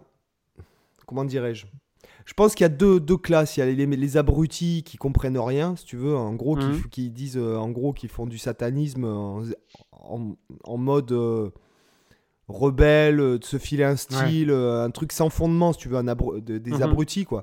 Sachant qu'il y a certains satanistes, on va dire, qui sont plus dans enfin satanistes quand je dis sataniste bon moi je suis croyant je veux dire je dis pas je fais pas du tout l'apologie du satanisme mais il y a dans, dans le en fait si tu veux la bible satanique c'est pas c'est pas un truc qui est censé être mauvais en vérité oui, c'est assez galvaudé comme mot. Euh, tu vois C'est vrai que c'est souvent euh, utilisé alors que. C'est pas. De négative. Euh, j'ai envie de te dire, c'est un, enfin, une forme de développement personnel. Alors, alors forcément, je, je, veux pas que des gens interprètent mal ce que je dis, mais le satanisme, c'est pas forcément quelque chose de négatif. c'est le, effectivement, mmh. ah c'est plutôt. Enfin, je sais pas si je peux. Après, euh, c'est considéré comme un culte comme un autre, quoi. C'est juste qu'il a une image. Euh, J'ai plus envie de dire que le satanisme, ça a été satanisé entre guillemets par l'Église. c'est vrai. Enfin, vrai. Euh, voilà. Après, c'est quand même. En fait, c'est quoi? C'est en fait le. c'est la continuité de la religion païenne, quoi. Voilà. Mmh, Sachant que les païens, c'était l'Église a transformé ça en mal, si tu veux. Après, le, mmh. truc de base lui-même n'est pas un truc mauvais. Voilà. Mmh. Euh, on va dire ça comme ça. Oui, comme beaucoup de cultures païennes, comme beaucoup de religions païennes. Voilà, exactement. Et donc, il y a, hum. y a, as les abrutis qui ont rien compris, qui, euh, qui font de la merde. Hum. Euh, hein, et tu as ceux qui ont une philosophie de vie par rapport à ça. Voilà. Hum. C'est ce que je voulais dire, en fait. Voilà. Ouais. Et du coup, euh, là, pour terminer un peu sur, le, sur les écoutes que je fais, j'écoute aussi un autre truc. Euh, genre, j'ai pas fini de l'écouter parce que c'est un album qui fait euh, quasiment 6 heures. Donc, c'est un gros truc. Mais c'est justement dans mes, recherches comme ça de, de morceaux un peu extrêmes. c'est un morceau de William Bassin, alors Basinski, B-A-S-I-N-S-K-I. Euh, et l'album, c'est The Disintegration Loops, donc en gros les, les boucles qui se désintègrent. Alors c'est pas extrême dans le sens euh, violent, etc. Mais euh, j'ai trouvé la démarche intéressante, puis je voulais justement voir comment ça sonnait. Mais en gros, c'est un mec qui avait euh, enregistré des boucles, euh, des boucles mélodiques, des trucs un, petit peu orchestrales, des choses comme ça, des petites boucles qu'il avait mis sur cassette euh, il y a des années, puis qu'il avait laissé de côté parce que à l'époque, il avait pas, il voyait pas trop comment les utiliser. Et un jour, en, il est retombé sur le carton et il a voulu les numériser pour les sauvegarder, tu vois, pour pas qu'elles s'abîment, parce que forcément les bandes, après, euh, ça se dégrade et tu peux du coup perdre euh, les choses. Quoi. C'est assez fragile contrairement au numérique. Donc il a commencé à numériser, à enregistrer les bandes. En fait, il s'est rendu compte que pendant qu'il était en train d'enregistrer ces bandes et de les sauvegarder, ben, en fait, les bandes, elles commençaient à s'abîmer. Euh, tu as des bouts qui commençaient à partir et qui laissait juste le plastique euh, visible. Et puis, le, alors je ne sais pas quel matériau c'est à l'intérieur, mais en tout cas, les, euh, les matériaux commençaient à se désagréger. Et en fait, il s'est rendu compte que pendant que la cassette se désagrégeait, ben, en fait, ça influençait l'enregistrement qu'il était en train de faire. D'ailleurs, sa boucle, elle tournait.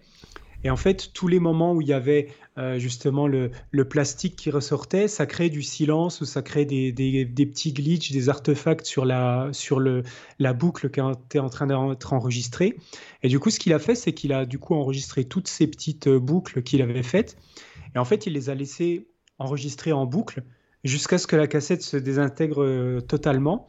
Et du coup, quand tu écoutes, c'est vachement, euh, vachement intéressant. Alors, c'est sûr que c'est, faut pas écouter ça en faisant la vaisselle. Faut, c'est un, un truc qu'il faudrait idéalement écouter. Euh, alors moi, je les écoute, le, tu vois, dans le lit, par exemple, au calme, et je laisse ça tourner.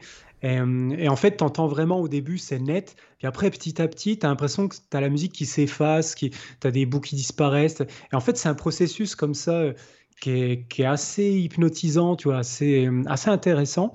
Alors après, pour les gens qui aiment pas trop les choses répétitives, c'est sûr qu'ils peuvent se dire au bout de deux, minutes, oh, ça me fait chier. c'est, relou ce truc, c'est toujours pareil. Mais après, quand tu t'intéresses un peu au processus comme ça, il y en a pas mal qu'on fait de ce genre d'œuvres qui se dégradent progressivement pendant l'écoute. Et euh, moi, c'est quelque chose que, que j'aime bien, puis qui m'inspire aussi euh, pour la composition. Donc, donc voilà, c'est un truc que j'apprécie vraiment bien. Je pense que je vais le réécouter plusieurs fois. Là, pour l'instant, j'ai écouté euh, j'ai écouté seulement deux morceaux, donc j'en suis à une heure, une heure et demie dans les six heures, quoi. Mais il y a, y a pas mal de. Tu, peux rappeler le nom de, de ce truc-là? Ouais, c'est The Disintegration Loops de William Basinski. D'accord. Bon bah génial. Euh, bon bah moi, alors d'habitude c'est vrai que je parle beaucoup de livres. Alors c'est vrai que là je lis, euh, je, crois que j'ai dû lire deux ou trois livres euh, depuis qu'on a fait le dernier podcast. Mais je vais pas parler de livres. je vais vous donner.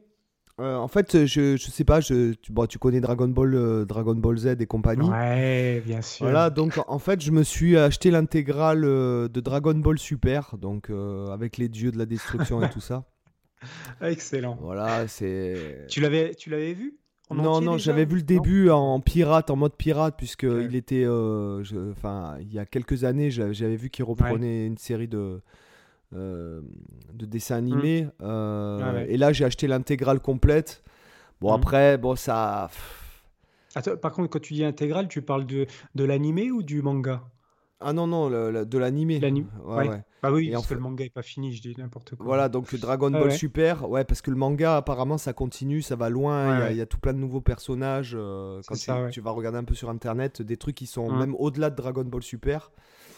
Bon, c'est vrai que, après, bon, moi j'ai adoré, euh, on va dire, euh, Freezer, les cyborgs, Cell. Déjà, Boo, ça m'avait un peu saoulé. Ouais, c'est ce que j'aimais moins comme période. Dragon Ball, Dragon Ball GT, après j'ai pas suivi. Et la Dragon Ball Super, ça reprend un peu mais il y a. Euh, alors, même si les dessins, euh, dans certains. Parce que pareil, apparemment, ils ont eu des problèmes avec euh, certains mmh. dessinateurs. Enfin, bon, bref. Je, je serais Notamment dans les premiers épisodes, il y a des épisodes absolument dégueulasses au niveau animation, au niveau dessin, où les personnages, t'as l'impression qu'ils ont été faits par, par, par un gamin de deux ans, quoi. Et, c'est parce que, voilà, ils avaient des... au, début, ils avaient effectivement des difficultés. mais bon, après, c'est amélioré. Il y a des épisodes qui sont super beaux, qui sont même 100 fois mieux que ce que tu peux avoir à l'époque dans les années 90.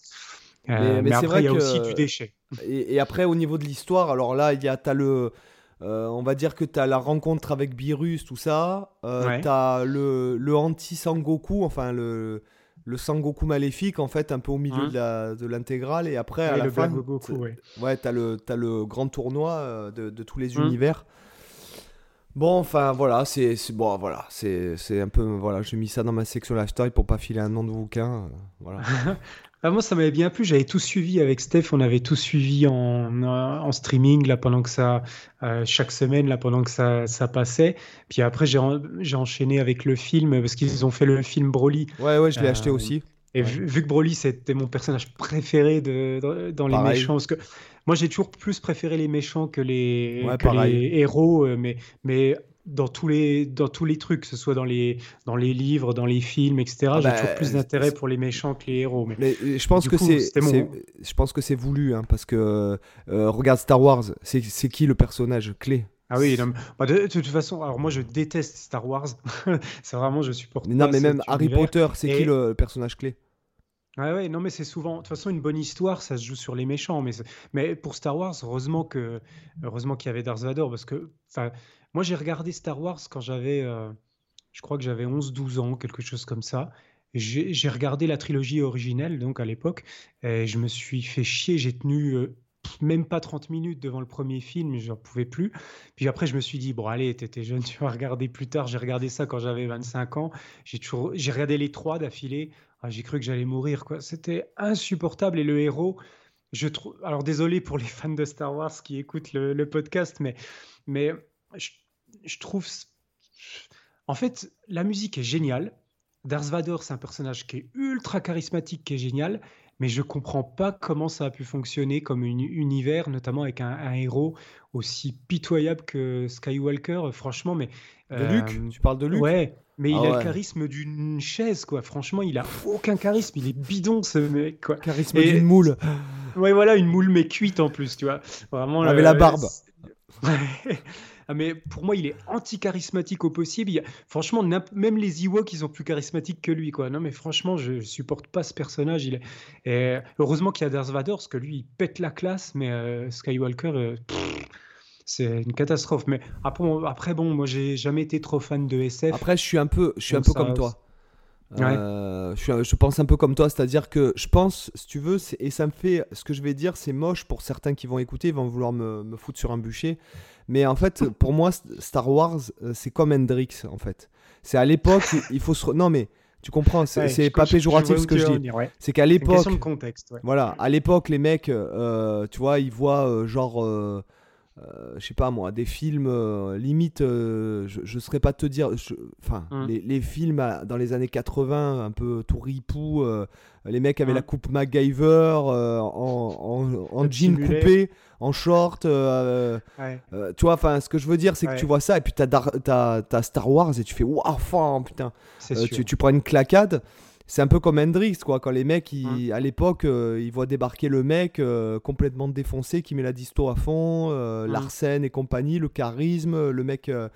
voilà. Ce que je veux dire, c'est que c'est un peu ça, si tu veux, pour moi. Alors, moi, j'aime pas forcément Hendrix. Pourtant, plusieurs fois, j'ai essayé d'écouter, etc. Je suis plus fan des gars qui imitent Hendrix, finalement, que de Hendrix lui-même. et, mais, Star Wars, ça me fait un peu le même effet. C'est-à-dire que je l'ai en là, le, le coffret.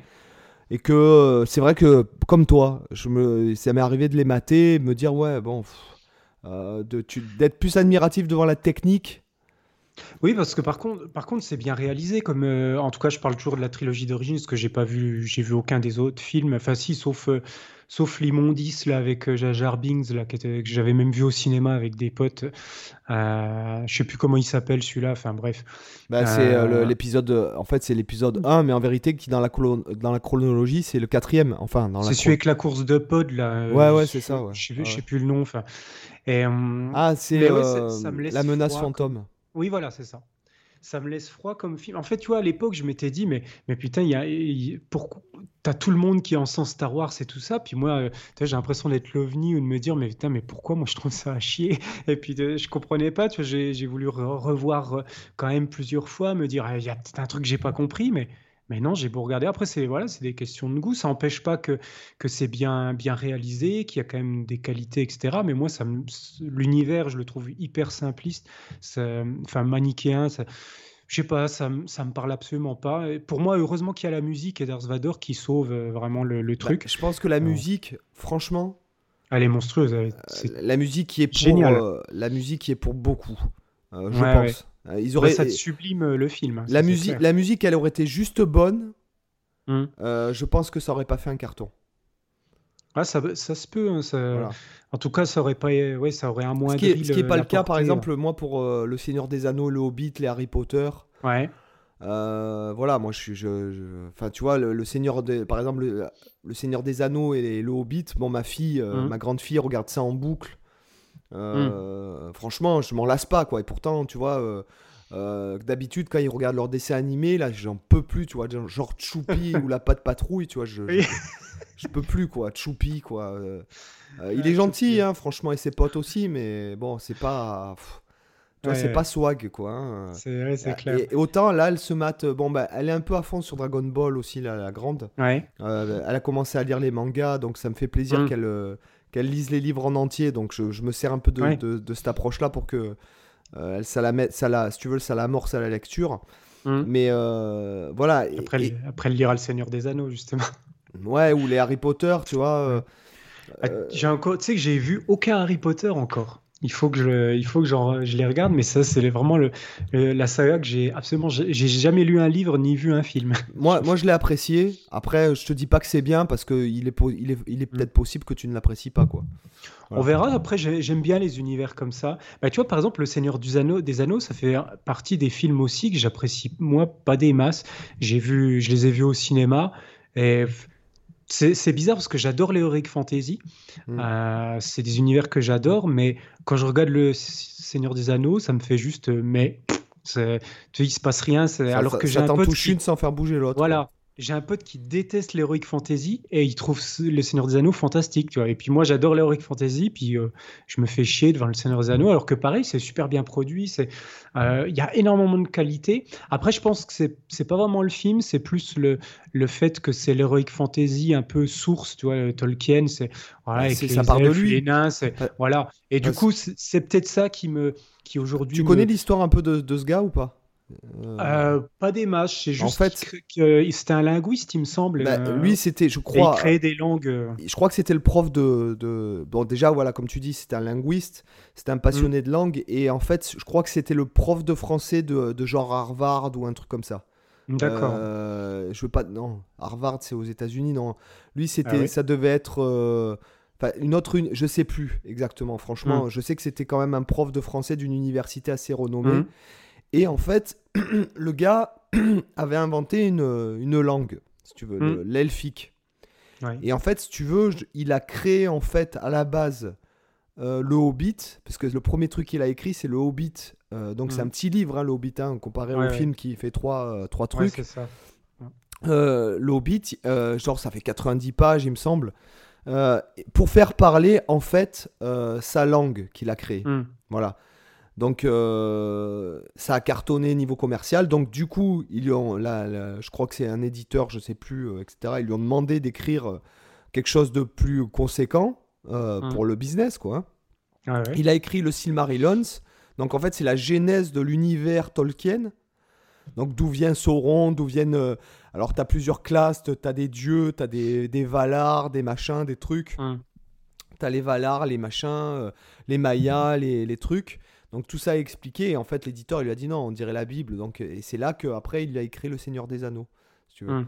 Donc euh, après, il y a tout un univers. Voilà, c'est lui, comme tu dis, c'est lui le, le- qui a inventé l'univers Heroic Fantasy en fait. Les, toutes les ouais, races, bah oui, tous les nains, oui, les machins, les. Ouais, tout ce qu'on a aujourd'hui, c'est lui qui a posé les bases, quoi. Mais c'est peut-être pour ça que j'accroche pas tant que ça le Seigneur des Anneaux. C'est parce que justement, vu que c'est les bases, voilà, j'ai l'impression que c'est un peu du euh, vu, revu, archi-revu et compagnie. Alors que c'est lui du qui coup, a été le. c'est- ouais. Mais voilà. Ah, Mais après, ça n'empêche pas que c'est euh, c'est qualitatif. Après, à lire, je, me souviens bien. plus. Je me souviens plus Et si j'ai pas lu les trois. Euh, je, je suis sûr d'avoir lu le premier et le Hobbit, Mm. le premier Seigneur des Anneaux, mais ouais, en livre, ça quand même. Alors moi, j'ai vu le film avant de lire le livre, euh, donc ce qui fait que si tu vas en lisant le livre, j'avais tous les personnages, les, les figures des personnages, etc. D'habitude, j'aime pas ça, mais Ouais. euh, là, euh, ça, c'était une plus-value en lisant le livre, quoi, Mm. je trouve.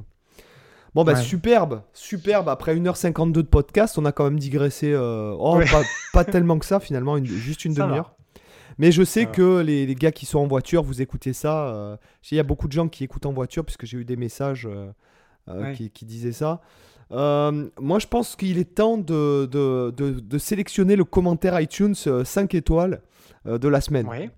Ouais, Euh, alors, attends, je mets mon application Apple Podcast là où on met 5 étoiles, justement. Si on utilise un iPhone, si on a. le-. Voilà, c'est là où tu mets 5 étoiles, tu vois, Cyril Et un commentaire. Voilà. Là, je sélectionne un commentaire 5 étoiles, bien sûr. Alors, voilà. Donc, après nous avoir laissé 5 étoiles, Lio Guitare, ok Ouais. Sur iTunes, 5 étoiles, 5 Cyril étoiles. voilà. Ouais. Où sont passés Alan et Ingui? Incroyable. Dans le dernier épisode, celui avec Sonia, nos deux compères n'ont pas mentionné ces deux grands noms de la guitare. Sébastien, tu es condamné à faire des séries de, de 5 high kicks avant de te coucher pendant un mois. Quant à Cyril, tu devras porter une chemise à jabot et des Santiago à chaque fois que tu sortiras de chez toi jusqu'à la fin de l'été. Au secours. Et s'il te plaît, tu laisseras euh, entrouverte. euh, Enfin, tu, tu boutonnes qu'un seul bouton et tu laisses sortir Oui. le poil. D'accord? Voilà la toison. Messieurs, j'espère que vous vous rattraperez dans les prochains épisodes. Sinon, c'est toujours un vrai plaisir de vous écouter. Je remets donc 5 étoiles, bien sûr. Voilà, 5 étoiles. Faites pareil les gens, 5 étoiles, 5 étoiles. Faites comme Lio Guitare. Merci Lio. C'est très sympa. Euh, voilà. Donc, Cyril, est-ce que tu as. Ah, Le début, de, le début du com me fait marrer où sont passés Alan et me- Je sais pas pourquoi j'ai pensé à Martine va à la plage. Alan, Alan et Ingui vont à la salle de concert. Alan et Ingui font de la muscu.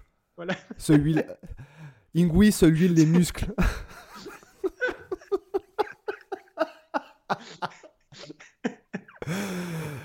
Resto chino pour Alan et Ingui. Ingui se frise les poils. Ah, Tandis qu'Alan, lui, se, se, se lisse. Se, Se lisse, ouais. Oh putain. Non mais ça, ferait, ça serait sympa de faire une euh, peut-être une BD Alan et Ingui. Ouais, Alan et pas- je pense. Ah, il y aurait peut-être des problèmes de droit d'auteur, non? Oh là là, je- non, peut-être pas. Peut-être pas, parce que ça peut être. euh, ah, peut-être sur Ingui, parce qu'Alan, bon. euh, Ouais. Oui, euh, que Ingui. Ouais, ça, ça serait, ça serait fun en tout cas. ouais. ouais, ça serait fun, quoi. Rien que, rien que pour le délire, quoi. Dites-nous en commentaire ce que vous pensez de, de l'idée, ouais, une BD Alan et Ingui. Alan et Ingui. euh, Et puis, on- et puis, non, mettez aussi des titres des, des titres d'épisodes, ouais, ça peut être sympa. ouais. Voilà. Carrément. Eh, mais t'imagines, Alan, Alan et Ingui, euh, tu, tu les imagines en concert tous les deux Je crois qu'il y a, peut-être eu quelque chose. hein. Il y a. euh, Sérieux? Il me semble, parce qu'il y a, il y a des buffs, des fois, par exemple, il y a Alan avec. Ouais. euh, D'ailleurs, peu cher, à chaque fois qu'il tape le buff avec les mecs, putain, que ce soit en vidéo ou en. Il y a des photos de buff, de jam notamment. Mhm. Il y a une photo euh, de Alan et Steve Morse. Ouais. Euh, putain, la tronche qui tire Steve Morse en regardant Alan, c'est, tu sais, la, la photo, elle fait. euh, Enfin, ah, il fait peur, quoi, le gars. hein. Tu le vois débarquer, tu te dis, mais ah, surtout à l'époque, c'est, là, c'est, Ouais. comme si tu prenais euh, euh, 10 Jimi Hendrix dans tes parties, quoi, d'un coup, Ouais. tu vois. Tu vois ce que je veux dire? Donc, je te laisse imaginer la tronche que tu tirerais, quoi. Ouais. Donc, non, non, il y a. Pourtant, Steve Morse.